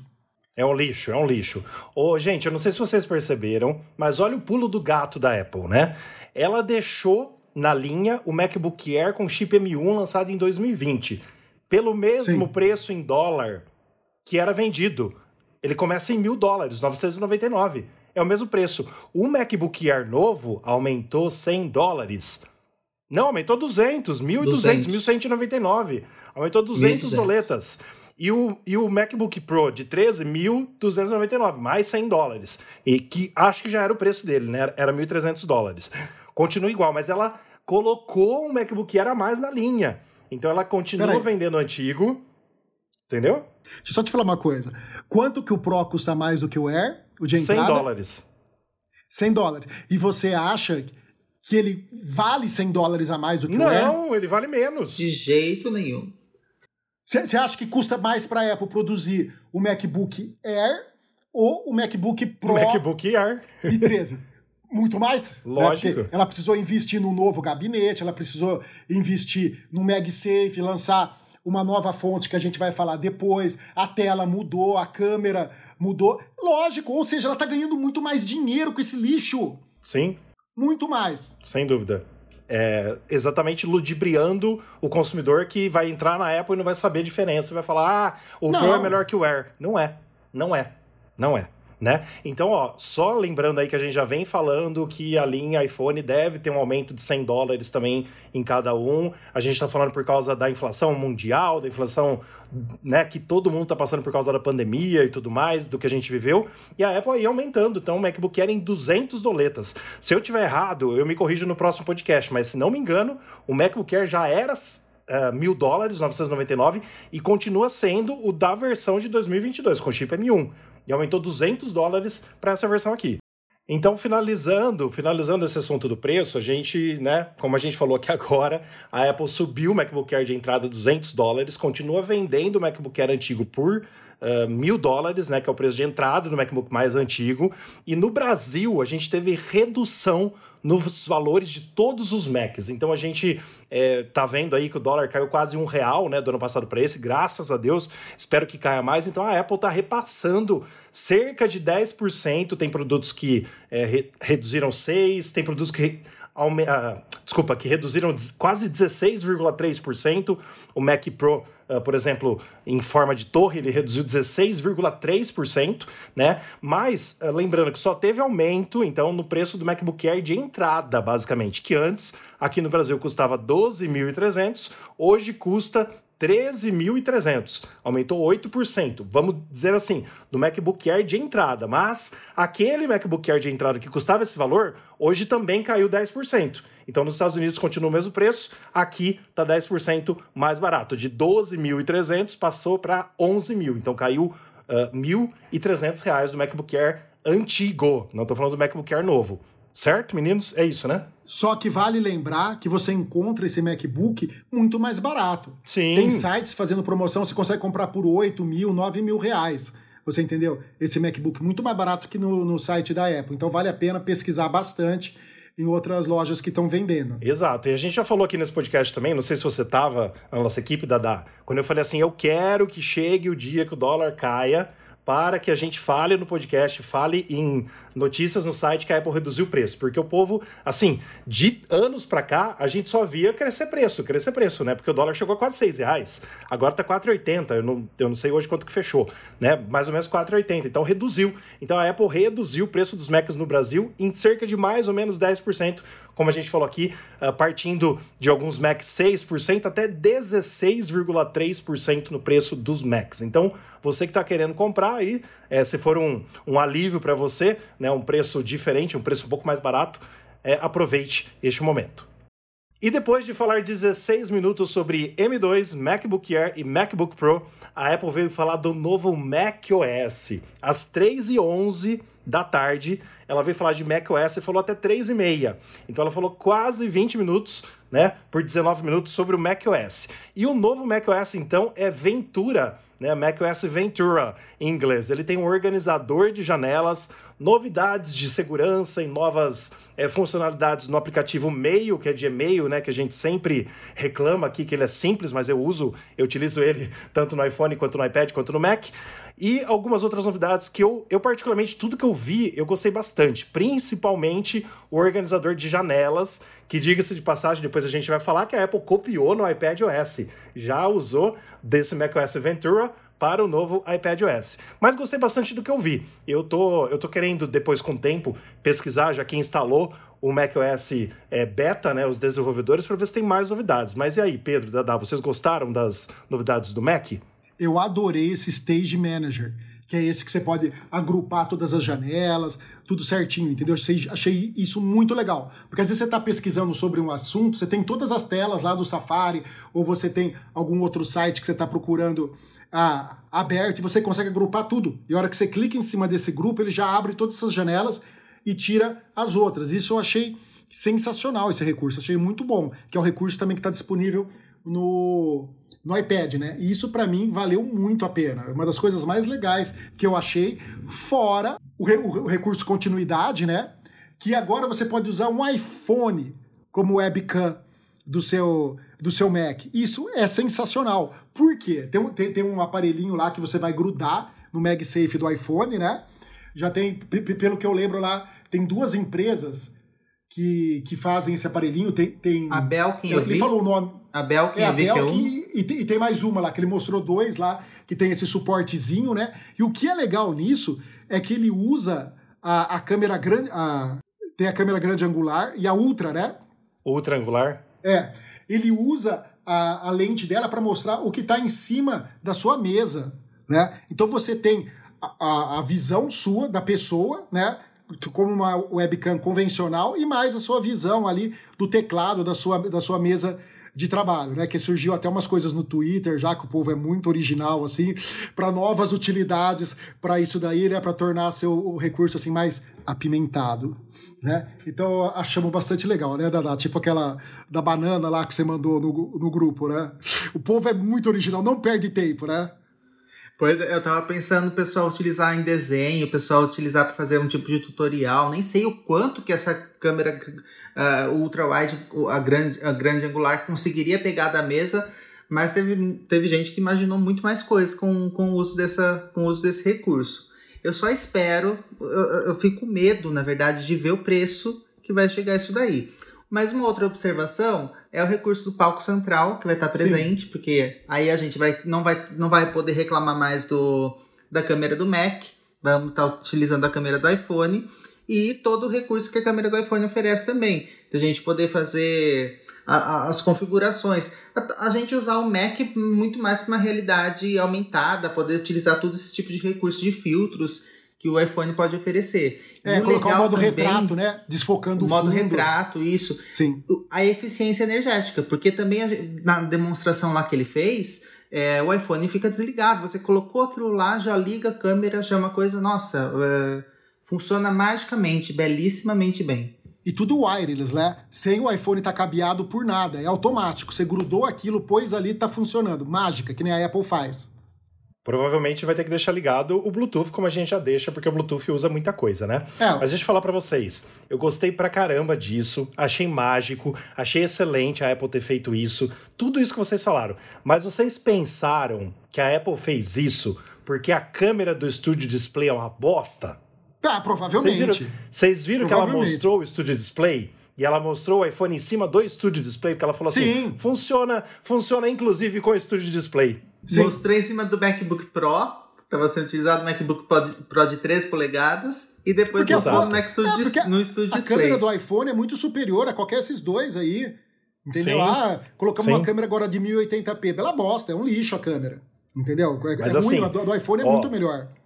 Particularmente, eu fico com receio, claro que eu vou testar isso, obviamente, né? Tenho certeza que a Apple pensou nesse recurso por causa do Studio Display, que a câmera veio com uma bosta e tá todo mundo reclamando que tá bem ruim a câmera, como a gente já falou aqui no podcast também.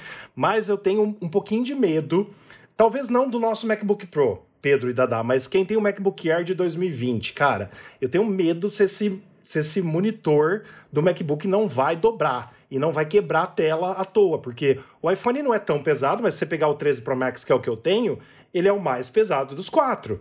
Sim. Entendeu? E as, as, as telas dos MacBooks Air já estão quebrando, né? Desde que lançou. Então, se você não tiver Apple Care, eu sugiro você não usar antes dos youtubers da vida e testarem esse recurso no MacBook Air antigo, porque não sei. Eu tenho medo de entortar aquilo lá e quebrar a tela fácil. Agora, se tiver Apple Care Plus, beleza, manda bala que é isso quebrar. Só vamos poder testar no final do ano, que é quando vai lançar, né? Exato. Esse, esse, esse acessório. Uma coisa que eu achei também é que no MacBook Air novo não vai ter esse problema, né? Porque ele é um pouquinho mais grosso, né? Do que Sim. aquele outro local que era, que, que era fininho. Então, nesse novo não deve ter esses mesmos problemas. A distribuição de peso na base, que também faz muito mais sentido, né? Que também é, faria muito mais sentido para o uso desse acessório. Pincelando, gente, também algumas melhorias e recursos, como por exemplo Spotlight, que você tem visualização rápida é, para iniciar cronômetro, para você fazer pequenas pesquisas, para você é, ter calculadora, ter alguma ter esses, esses, essas aplicações menores. Uma coisa que eu gostei muito foi o, o e-mail. O, o meio, né? O aplicativo tava precisando, Sim. tava precisando. Eu também gostei, Poxa mas, mas falta ainda um monte de coisa, né, gente? Falta, falta ainda muita coisa, coisa mas pelo menos teve alguma coisa, né? Sim. né? Sabe qual eu tô Sim, usando? Eu tô usando o Spark. Ele é sensacional. Tem pro iPhone, tem pro iPad, tem pro, pro, pro Mac. Meu, ele faz. Ele é levíssimo faz tudo que o meio tinha que fazer e é gratuito. É muito bom, Spark. Até vi que foi uma outra pessoa que apresentou, um, um, alguém, que, eu não, que normalmente eu não via nas apresentações, foi que apresentou o recurso meio, e eu vi lá que você vai poder que, que você vai poder colocar para você lembrar os e-mails, fazer marcações de e-mails para você poder responder depois. É, você vai poder agendar e-mails para você poder mandar. Nossa, daí é muito legal. E também ah, o unsend, né? Você você não você colocar para não enviar mais aquele e-mail. Isso daí é muito bom também. Tava faltando, muita coisa Sim, que tava faltando. Certeza. Com certeza. Fora isso tudo que vocês falaram, a gente precisa lembrar também do Safari, né? é, com foco em velocidade e eficiência. Tem algumas boas novidades do Safari, principalmente compartilhar múltiplos usuários para aprimorar a experiência de trabalho em grupo, né? A gente vai ver lá nas, nas abinhas a carinha de cada um, pelo que eu lembro e que eu vi, né? Se é que eu entendi corretamente, que a gente vai poder acessar ali rapidamente todos os amigos, contatos, criar chamada FaceTime, mandar mensagem e tudo mais. Também a Apple comentou sobre o Passkeys, né, que é uma tentativa de substituir as senhas uh, de uma vez por todas. Como o Pedro falou lá no iOS, ela também vai usar, obviamente, isso no macOS e também no iPadOS, né, em todos os sistemas operacionais. Também, falando de jogos, ela falou bastante de jogo hoje, né? Pedro, você lembra? E Dada, eu pensei muito em vocês, porque ela, ela falou sobre a API Metal 3, né? Não sei como que é em inglês, Metal 3, é, principalmente para os poderes do chip Apple Silicon. E aí eu passo a bola para vocês, porque vocês entendem mais de jogo, é, principalmente no Mac, do que a mim. O que a Apple está tentando fazer com isso? Já pegar os usuários de Windows? Isso, essa API é tipo uma API gráfica, tá? Que nem uma OpenGL, ou que tem no, no, no Windows, CUDA, que tem processamento CUDA, tipo a placa da NVIDIA ou da AMD, essas coisas. Então, é, é o sistema de processamento gráfico da Apple, tá? Para gerar sombra, reflexo, todas essas coisas. Beleza? Então, o que, que, o que, que acontece? Acontece o seguinte: ela está mostrando que ela vai bater de frente na parte de jogos. Eu nunca Excelente. vi a Apple tá falando tanto em jogos. Eu acho que o Apple Arcade, aquilo que a gente viu no, no podcast passado, que ele estava em terceiro lugar, né? Em, em jogos. É, a Apple aí querendo comprar Electronic Arts também. Tudo isso mostra que ela vai entrar nesse mundo dos jogos. E ela tem tudo para entrar, para parar de fazer esses jogozinhos indie aí, esses joguinhos de plataforma e começar cada vez mais. Ela mostrou um jogo de, de tiro, ela mostrou um jogo de corrida e ela chamou o pessoal da Capcom para mostrar o Resident Evil Village, que vai estar disponível para o Mac até o final do ano, acho que é, né? Eles falaram que até o final do ano ele está disponível. Ele foi um jogo que foi lançado no dia 2 de maio de 2021 para as plataformas como PlayStation, Xbox, Windows, o Google Stadia e agora ele vai chegar para o Apple, entendeu? Na linha, você vai poder rodar ele em qualquer computador que tem processador M1 para cima. Isso é muito legal, porque a gente está vendo aí os jogos começarem a poder chegar pro para Apple. Porque a gente sempre fala assim: ah, você quer trabalhar profissionalmente, você compra Mac. Ah, você quer brincar, você compra Windows. E agora não, porque todo mundo, né, Dada, a gente trabalha profissionalmente, só que a gente gosta de brincar também. Você tem o seu, o seu, Sim, o seu Nintendo aí, eu tenho o meu PlayStation 4, tenho o meu Xbox, que a gente gosta de jogar. Entendeu? E eu não gosto de jogar no Windows. Por quê? Porque é muito problema, é, é muita DLL, é muito problema que dá jogo ficar instalando essas coisas. Eu gosto mais de console. Só que no Apple isso é diferente. A facilidade que você tem para instalar um aplicativo no Apple é uma coisa de louco. Você simplesmente copia o aplicativo para outro lugar. Até um amigo meu, o Alessandro, que vocês conhecem, compra, ele comprou meu MacBook de 16 polegadas, né, an, an, anterior que eu tinha. Ele falou assim: eu fiquei um tempão tentando instalar os aplicativos desse computador, eu não conhecia. Aí o Herbert me mostrou que é só eu pegar e empurrar o diretório. Pô, por que, que é, é desse jeito? Eu falei, porra, isso é a melhor coisa. A hora que você quiser apagar, você vai lá e apaga. Né? Tirando um ou outro software, que nem os da Adobe, que ele se esparrama por tudo que eles estão acostumados com aquela bosta de Windows, os outros não, softwares feitos especificamente para Mac, né? Você pega o Final Cut, que é um puta editor de vídeo, você pega, arrasta ele para um diretório, acabou. Tá lá, entendeu? Tá dentro do aplicativo. Isso é fantástico. Imagina você pegar um jogo, só arrastar um diretório, o íconezinho do jogo para lá, tá tudo lá dentro. Meu, é sensacional. Eu espero muito que isso daí dê certo. Eu tô louco para ver esse Resident Evil, eu sou muito fã da franquia e quero muito ver ele rodando no, no Mac. E o Mac hoje você já consegue instalar é, controle de videogame. Você pode pôr do Xbox, você pode pôr do PlayStation, sabe? Você consegue pôr eles aí e funcionar. Tá uma maravilha. Hoje eu tô falando o nome de. Hoje a gente tá falando o nome de bastante amigos nossos, mas o Trintim, amigo nosso, que participou do podcast aqui com a gente, inclusive a gente comentou sobre essa notícia da possível aquisição da EA Games. Ele falou uma ele falou o quê? Que ele tem um computador gamer. Essa expressão notebook gamer, PC gamer, é aquela coisa totalmente associada a, a um hardware que você compra específico para games. E hoje nós vimos a Apple tentando bater de frente com isso, uma coisa que é muito difícil, porque isso é uma coisa que já, que já tem um mercado, um mercado bem estabilizado, um mercado bastante estruturado. É uma hidra, né? Ele está todo atranhado aí, todo aquele, aquele monte de braço envolvendo aí o pessoal do Windows, a mentalidade deles, que eles não conseguem sair disso, pensando, não, Windows, Windows, Windows, Windows. Trouxeram, inclusive, um do um, do, um, do, um dos programadores da Capcom, se eu não me engano, né? Que veio falando em japonês para apresentar sim, o, sim. No, o jogo Resident Evil.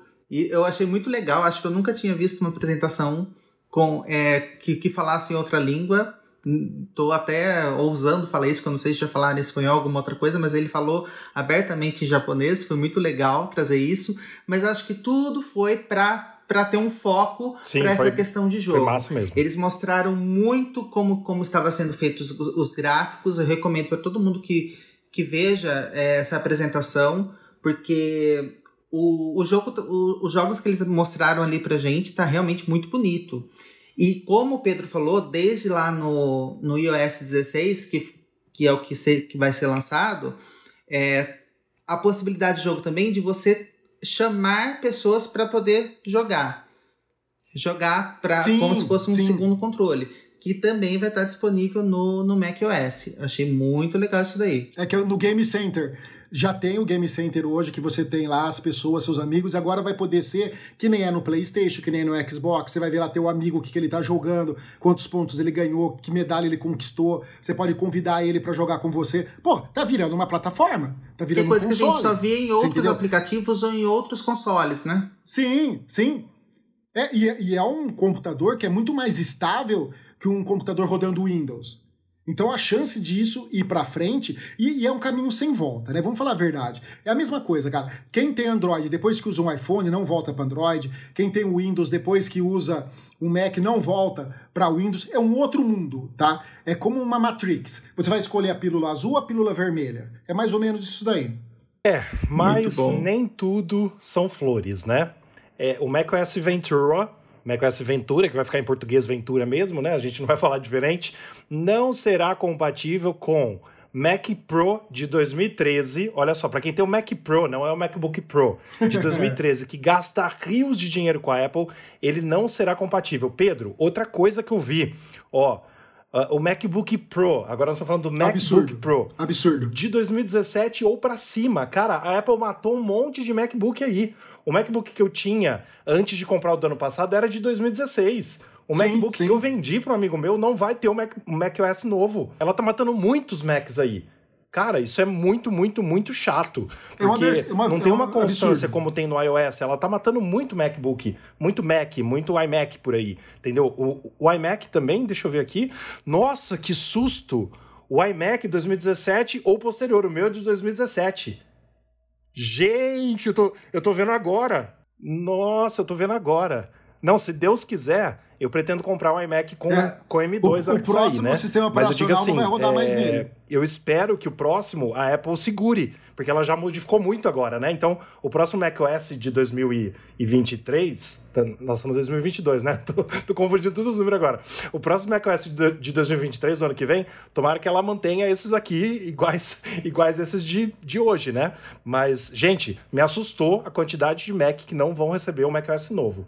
Mas isso também deve se deve a uma repercussão, Agora, talvez, da, dessa migração para o Apple Silicon, né? É lógico que não.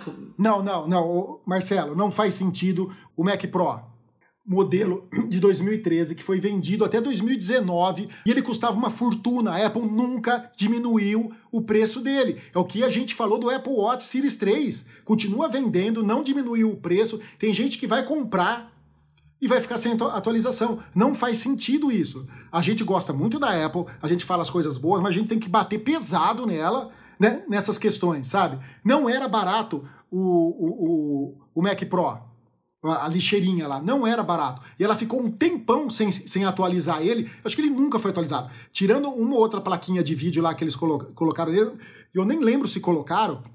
É, ele não sofreu nenhum tipo de atualização e era vendido pelo mesmo preço. É um absurdo isso daí. Mesmo porque aquilo que o Rafa falou, ela podia capar alguns features e fazer funcionar. O que que isso vai, vai, vai dar o problema? Imagina numa produtora de vídeo. Ah, eu tenho um MacBook Pro de 2017, por exemplo, ou 18, que é a lixeirinha, é porque ele está falando aqui, ah, 2013. Não, não é 2013. Não vai funcionar no 2019. Entendeu? Porque é o mesmo, não sofreu alteração nenhuma. Sim. Então o que, que vai acontecer? O cara vai ter um desse, aí o cara comprou um MacBook que mais novo, tipo o que a gente tem, Rafa. Tem esses dois. Eu vou instalar, uma, instalar o Ventura num e o Monte Rei no outro. Aí eu vou instalar o Final Cut pro Ventura Sim. e o Final Cut pro Monte Rei. Se eu estiver fazendo um projeto no Monte Rei, e a hora que eu passar ferrou, pro Ventura, ferrou. ele vai pedir para atualizar pro Final Cut do Ventura. Aí eu fiz alguma alteração lá. A hora que eu quiser voltar para continuar aqui, não vai continuar. Porque ele, porque eu, eu atualizei não vou poder. Você tá falando assim, oh, você precisa de uma versão superior, sabe? É uma sacanagem da Apple isso que ela tá fazendo. Eu também acho, Pedro. E olha, olhando aqui, cara, concordo plenamente contigo. Todos os Macs de 2013 até 2016 não vão funcionar no novo macOS. Até 2016, qualquer um, se você tiver MacBook, MacBook Pro, MacBook Air, iMac, iMac Pro, Mac Mini ou Mac, Mac Studio não, porque o Mac Studio lançou esse ano, mas até o Mac Mini Mac Mini a partir de 2018, cara. A partir de 2018. Oh, MacBook Air, a partir de 2018 também matou todos os outros. Todos. O MacBook da Spline não vai funcionar, porque ele é 2017. Então. O é Mac ridículo, Mini. cara. É ridículo. Desculpa, ela pegou uma fatia muito grande aí das. Mas sabe por que ela quer fazer isso? Sabe por que ela quer fazer isso? Vender ela quer mais. acabar. É, não, ela quer acabar de vez com a linha Intel. Você tá entendendo? Ah, Porque ela não falou que ela ia assim, dar né? suporte durante alguns anos, ela quer ah. acabar. Você entendeu? Ela quer acabar com isso daí. É lamentável a Apple fazer isso, cara. É lamentável. É por isso que manteve alguns Intel, manteve Sim. uma pequena fatia de Intel, mas se você vê o que matou, é lógico que matou a grande, grande parte. É, Para mim que o um, um dos objetivos maiores foi, foi esse. E não deve ter sido uma decisão difícil não de fazer isso. É algo que já é que já era pretendido desde que lançou o, o chip M1, uma coisa que já, já podia ser visível talvez não tão já, porque eu não enxergo aplicações ou, ou, ou características desse macOS que deveriam matar de fato um computador que teria uma performance suficiente para poder rodar esse novo macOS. Só que vamos lá, pessoal, nem tudo tá perdido, tá? Existe um programinha, você vai abaixar o macOS Ventura, que, ou o Monte Rei, se não rodar no seu, tem um programinha que você vai lá, ele faz uma alteração no sistema operacional que faz com que ele não verifique no computador qual é a versão do seu computador e instala o sistema operacional do mesmo jeito e vai funcionar. Só algum recurso que for específico dele que não vai funcionar, sabe? Tem como burlar isso daí. Eu tô falando porque foi uma filha da putagem que a Apple fez e merece ser falado. Pesquisa na internet, não vou falar como faz, mas vai lá, pesquisa que tem jeito de você instalar o sistema operacional mais recente no teu, no teu MacBook, porque é uma sacanagem a Apple fazer isso. É, eu concordo com você, Pedro, mas assim, é, eu tenho medo, sabe, de algumas coisas, porque imagina você colocar um macOS feito para um uh, ah, para um iMac de 2017, como é o meu, por exemplo, num iMac que é de 2016. né? Ele, cara, não sei, pode dar algum bug na hora de você executar, porque é um recurso que não tem e vai estar instalado lá, não sei. Né? Tô só chutando, eu não sei Rafa, como funciona. Rafa, uh. eu tenho um Mac Pro de 2012 uh. Ah. na Spline. Eu rodo Monte Rei nele. E roda tudo E não é suportado. E não é suportado. Roda tudo normal, entre aspas. Tipo assim, o que, que eu não tenho? Eu não tenho o AirDrop. O AirDrop não funciona porque a Apple sim, mudou sim. uma coisa no hardware dele. Entendeu? Do Bluetooth, essas coisas. Então eu não tenho AirDrop. Beleza, eu convivo sem isso. O resto funciona tudo.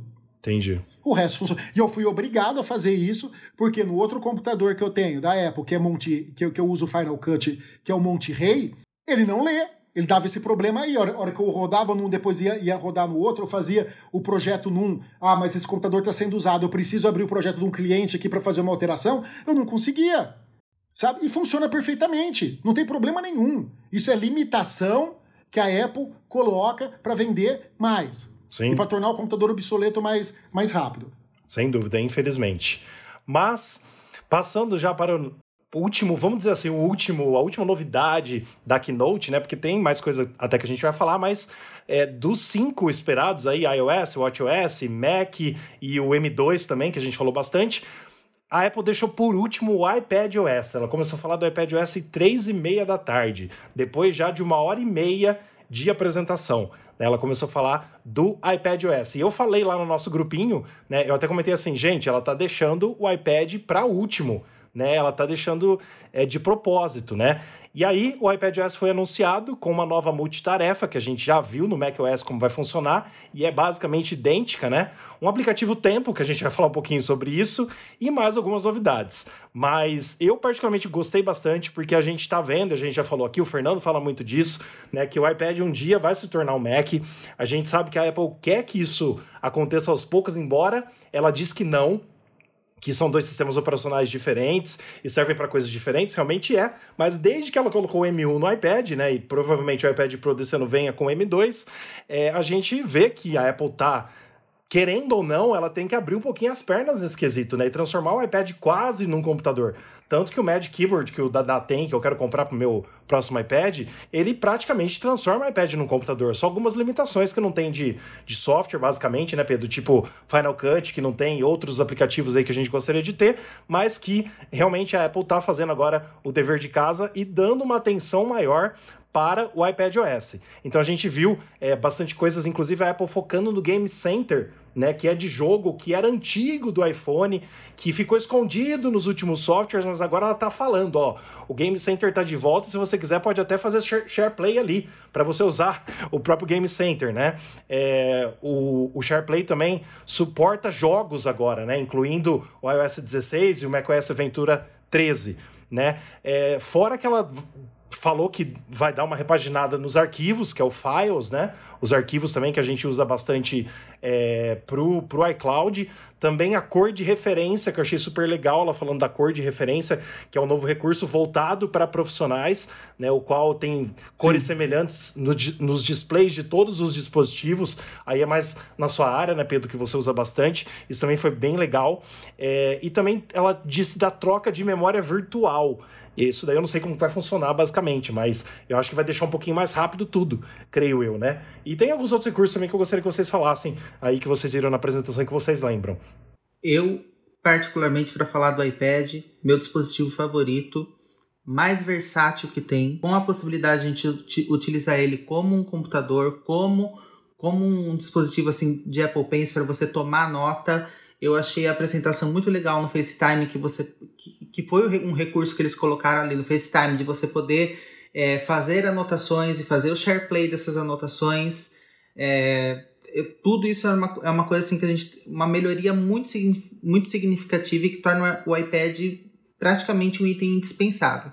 Eu acho que uma das coisas que, que o Pedro mais deve ter gostado foi quando ele conectou o, o iPad ali no monitor e pôde utilizar outros aplicativos, numa das, num dos maiores saltos de recurso multitarefa para o iPad OS. Sim. Eu, eu fiquei muito animado com isso. Embora não seja uma coisa que eu utilize, para quem faz apresentação e utiliza um iPad, isso é, uma, isso é um recurso muito mais simples. Você carrega muito menos peso, você, você tem uma, uma versatilidade incrível para você para você poder trabalhar. É, e fora a, as melhorias nos, nos aplicativos, aplicativos tempo presente no iPad, bem especificado, eu gostei da forma como eles jogaram ali. Os aplicativos que são mais é, que a gente mais utiliza no iPhone, presentes no iPad, como se fosse um, como se fossem widgets, como se fossem coisas ali que você pode controlar é, ao mesmo tempo e, presen e presente em várias telas. Gostei bastante disso. Achei o iPad OS caprichadinho. O que a gente estava falando aqui, que talvez o iPad poderia rolar, rodar um, um macOS, é uma coisa um pouquinho complicada, porque talvez vai de encontro com isso que a gente estava falando agora há pouquinho, de matar certos dispositivos. Porque se ele fosse rodar agora um, um macOS, que sentido teria em comparação com iPads que são recentes, iPads que são até comercializados, que sequer têm um chip M1? Então a gente está falando aí também de ter um dispositivo que, que, que vai ficar com, com uma limitação. Você vai querer comprar um iPad que não roda o, o, o macOS se ele estiver disponível? Então também é uma decisão um pouquinho difícil. É, eu achei que hoje o iPad OS apresentado que aproxima mais o, o recursos do macOS com recursos do, do, do, do já conhecido iPad OS que está no iOS é o, foi o ideal, foi algo que, que não deixou a desejar. Tá, falando um pouquinho sobre duas coisas. Primeira, cor de referência, que é o que eu já uso hoje, tá? Que nem eu, eu, eu fui fazer um evento que era em outra cidade. A gente fez a filmagem durante dois dias de evento e durante uma madrugada eu tive que editar um vídeo, dois dias não, três dias, eu tive que editar um vídeo desses três dias de evento que teve palestra de manhã, de tarde e de noite para ser apresentado no último dia às 10 horas da manhã tá? Inclusive com cenas do dia antes das 10 horas. Eu passei a madrugada editando. Eu usei o MacBook de 16 polegadas para usar e do lado dele estava meu iPad Pro com uma tela no modo sidecar, com Final Cut para eu fazer a, a, o display lá, para eu acertar as cores, acertar as coisas, porque ele usa também o mini LED. Isso é muito legal, parabéns. É a mesma tela dos MacBook, é sensacional. Ponto para Apple. A outra coisa é essa troca de memória virtual. Essa memória virtual já existe faz muito tempo, certo? É o, é o, é o famoso swap, vamos dizer a grosso modo. Desde os primórdios dos computadores, você tinha lá, ah, eu tenho um computador com 2 GB de RAM. Só que eu tenho um HD, vamos falar do HD, de 160 GB. Só que eu quero rodar alguns programas. O que ele fazia? Ele, ele alocava uma parte desse HD seu como se fosse uma memória RAM super lenta, porque a memória do HD antigamente, de 5.300 ou, ou 7.200 RPM, era muito lenta, certo? E o que hoje o, o iPad OS vai fazer é a mesmíssima coisa, só que numa memória muito rápida. Imagina que você tem lá seu iPad é, Pro, por exemplo, você tem lá a memória RAM dele que está lotada. Ele vai fazer o quê? Você tem um iPad de 512, 256, 1 tera, alguma coisa assim. Ele vai pegar até 16 GB de espaço desse HD que você tem de, de storage e vai alocar isso daí para memória de aplicativo, entendeu? Ele vai ser tão rápido quanto a memória RAM? Não, não vai. Só que ele vai ser muito mais rápido que um, um HD, um SSD que a gente tinha antigamente. Então, na prática, dependendo do aplicativo, você não vai notar nem diferença. Isso é muito legal. Basicamente é isso, tá? Agora, você não pode ter um iPad de 16 e querer dizer, usar os 16 de armazenamento para memória de swap que não vai dar. Por isso que eu acho que a Apple deve limitar isso daí para, por exemplo, para 128 para cima, porque eu acho que ainda tem iPad de 64, não tem? Sim. É vendido sim, ainda sim. iPad de 64, o iPad, é? Air, o iPad Air inicial sim. é 64 GB e o 64. iPad 9 também. Ah. O que é o, o que é ridículo, né? É ridículo também. Então, 64 GB, você pegar 16 para swap de memória é muita coisa. Então, ela pode limitar, ah, em vez de 16 eu vou dar 4, eu vou dar 8 no máximo, entendeu? Mas quem tem 256, 512, 1 tera, 2 teras, acho que o iPad maior 2 é 2 tera, né? De memória. Então, você dá lá 16 GB, não é nada, entendeu? Isso daí é bem legal. Parabéns para Apple. Sem dúvidas, Pedro. E acho que um recurso que você falou no começo desse podcast, se não me engano, Pedro, era o, Stage Manager. Não sei como que fala isso corretamente em inglês, mas o. Stage Manager. Stage Manager, é. Às vezes eu confundo algumas palavras em inglês, mas a gente aprende. Stage Manager, o qual é, redimensiona e dá para ver o grupo de janelas, né, sobrepostas aí no iPad. Sim, é, fantástico. Até oito aplicativos na tela. É esse Stage Manager. Cara, eu achei isso muito top. Eu tô louco para colocar muito, muito o bom. Beta Público 1 no meu iPad para ver essas mudanças, porque isso foi muito massa. Eu também vou colocar, viu?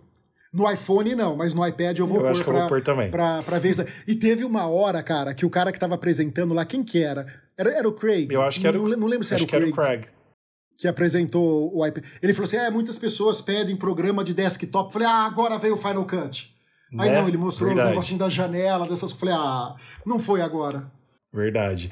Aí também, incluindo né, nas novidades do iPad OS, a gente pode falar também que o Safari 16, tanto no macOS Ventura quanto no iOS e no iPad OS 16, vai suportar notificações push, mesmo fechado.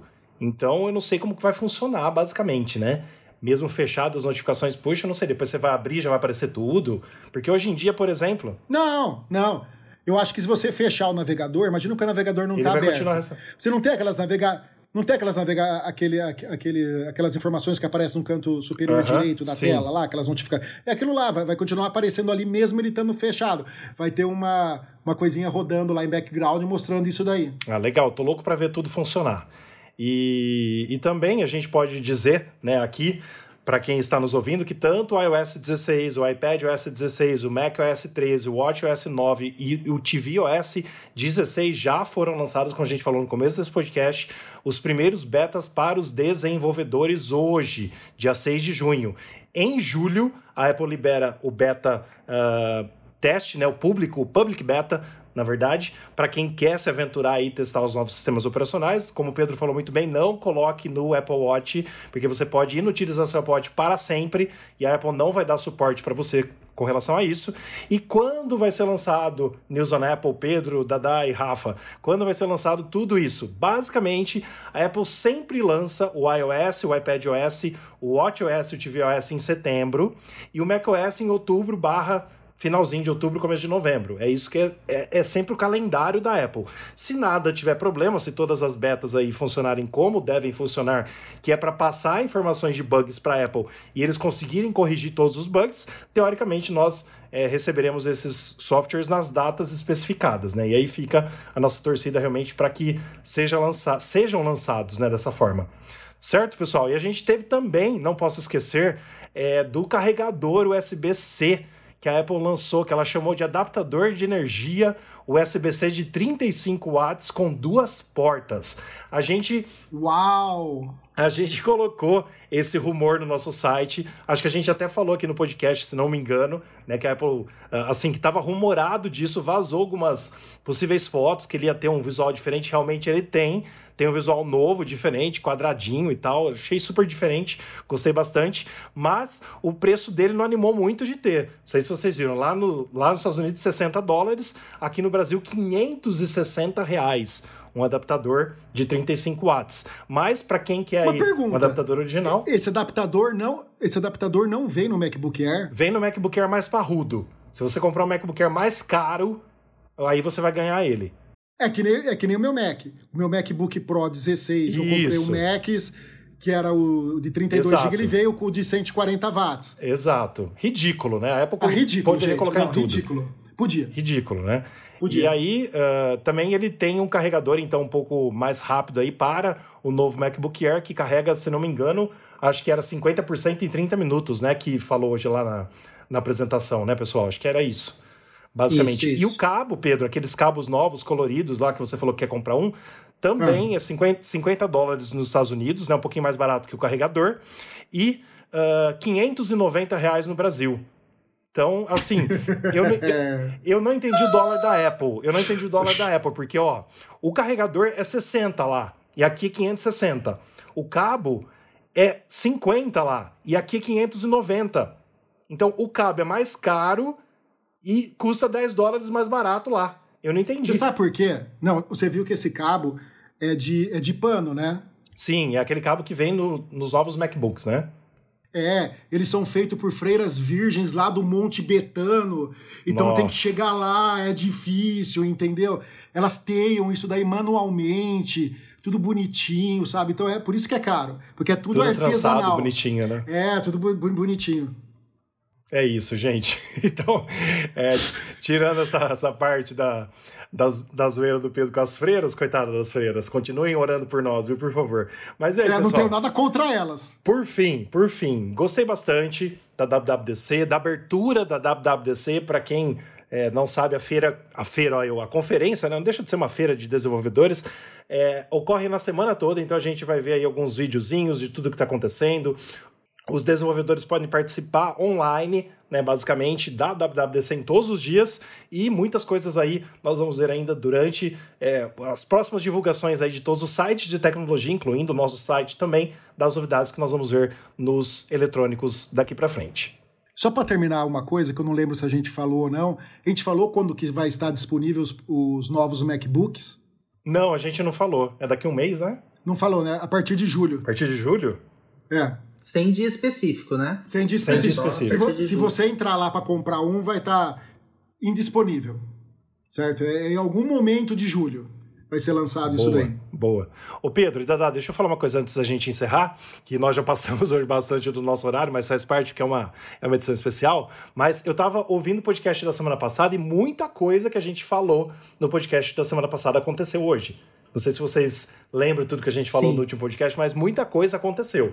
Muita coisa que a gente falou que era rumor aconteceu, então a gente está realmente, assim, como outros sites de tecnologia também, trazendo a informação real, até mesmo dos rumores, né, é, para os nossos ouvintes, os nossos leitores. Então isso acho que foi muito importante. Vocês já falaram que vão, que vão instalar pelo menos o iPad OS Sim. beta. Eu vou esperar um pouquinho quando vocês instalarem, se não der nenhum bug, aí eu vou instalar o meu, porque toda vez que eu falo, não, dessa vez eu vou instalar o beta, eu acabo lá tendo algum problema com o aplicativo de banco, alguma coisa assim. E eu ah, mas você usa aplicativo de banco? No iPad? No iPad eu utilizo para algum, pra algum, para um ou outro banco sim. Ah, então assim. Ah, não, então não instala. É que então, eu uso assim, só no iPhone. Eu, eu, eu, sugiro que você não instale. É, eu sugiro que você não instale. Eu uso, só, eu, eu uso banco só no iPhone também. Sugiro que você não instale nem até, assim, esperar sair a versão final mesmo, sabe? Porque se você usa banco ali, você vai ficar sem, porque alguns não vão funcionar, pode ter certeza. A não ser que você ouça e veja alguém que já instalou e tá funcionando o banco, entendeu? Aí sim. Ou transfira para é iPhone para poder utilizar, né? Sim, sim. É que já aconteceu até de jogo que eu, que eu gosto de jogar não abrir. Então sim. por isso que ah, eu, mas, mas, isso é normal. O Pokémon é uma época mesmo, lembra? Sim, sim, isso daí me matou. Com certeza.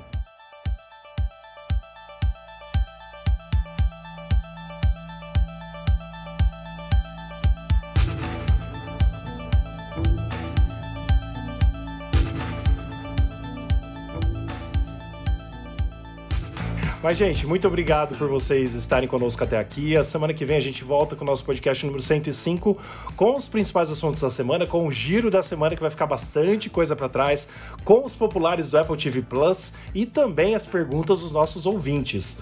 Certo, pessoal? Mas muito, muito, muito obrigado mesmo. Dada, onde que o pessoal pode encontrar a gente, onde que pode encontrar a equipe do News on Apple? E queria falar, né? A gente precisa falar que nós estreamos uma sessão nova no nosso site sobre conteúdo do Apple TV Plus, que o Dada vai fazer semanalmente pra gente, com uh, a parceria do Eduardo Galeani também. E ficou bem legal. Parabéns, Dada.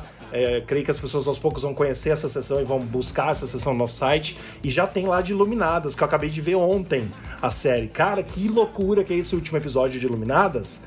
Meu Deus do céu, a vontade que dá é de ver a série inteira prestando atenção em tudo. Né? Porque é Iluminadas é aquela inteira. que merece ser assistida novamente. Nossa, né? mas eu não tenho tempo para isso, mas eu queria muito rever prestando atenção em detalhes. Mas, vamos lá, Dada, como que, como o pessoal pode nos encontrar? Pessoal, visitem nosso site, divulguem, compartilhem. Olhem lá nossa nova sessão sobre reviews de séries, que está muito legal. www.newsonapple.com, no Instagram News on Apple, no Twitter News on Apple BR, no Facebook News on Apple e no youtube.com/barra newsonapple. É isso aí. Se você ainda não segue a gente no Instagram, como o Dada falou muito bem, segue a gente lá, que a gente tá com quase 900 seguidores. Estamos fazendo um trabalho bem legal no nosso Instagram, tem bastante conteúdo novo e bonito para você conferir. E por favor, nos ajude, siga a gente lá que a gente quer chegar nos mil seguidores. A gente quer ter só mil seguidores específicos de Apple sem comprar seguidores. A gente quer ter seguidores reais, entendeu? Então, claro depois de mil a nossa meta vai ser 10 mil, mas mesmo assim, queremos Queremos chegar nos mil seguidores, então se você não segue a gente, procura lá por News on Apple, você vai gostar bastante do conteúdo. E Pedro, quem são os nossos oferecimentos, nossos parceiros? Mundo Apple BR, grupo e página do Facebook e Hospital Mais Fone, seu iPhone novo de novo. Eu queria dizer também que essa semana, quando o pessoal for ouvir esse podcast, já vai estar no site uma matéria que eu estou fazendo sobre monitores e não compre o estúdio display antes de você ler a matéria. Você vai ter uma grata surpresa e vai economizar muito, mas muito dinheiro, tá bom? Muito bom. E para você que nos aguentou até aqui, quase duas horas de podcast, nosso muito obrigado de coração. Obrigado também ao Gui Oliveira, ao Guilherme Oliveira por essa pela edição dos nossos podcasts, né, que estão ficando bem legais. Obrigado, viu, Gui? E até semana que vem, pessoal. Vamos destrinchar aí as novidades dessa semana da WWDC. Valeu! Obrigado pela presença, gente. Obrigado pela paciência de nos escutar aqui por, por quase duas horas. E é isso aí, até semana que vem. Nossa, eu vou agora tomar alguma coisa que eu tô ficando rouco de tanto que eu gritei por causa dessa da Apple e dessas besteiras que ela faz e me tira do sério. Sabe? É, é foda. Mas semana que vem nós estamos aí, esperamos estar mais calmo aí, que vai estar tá tudo bem. Falou, galera. Valeu. Valeu.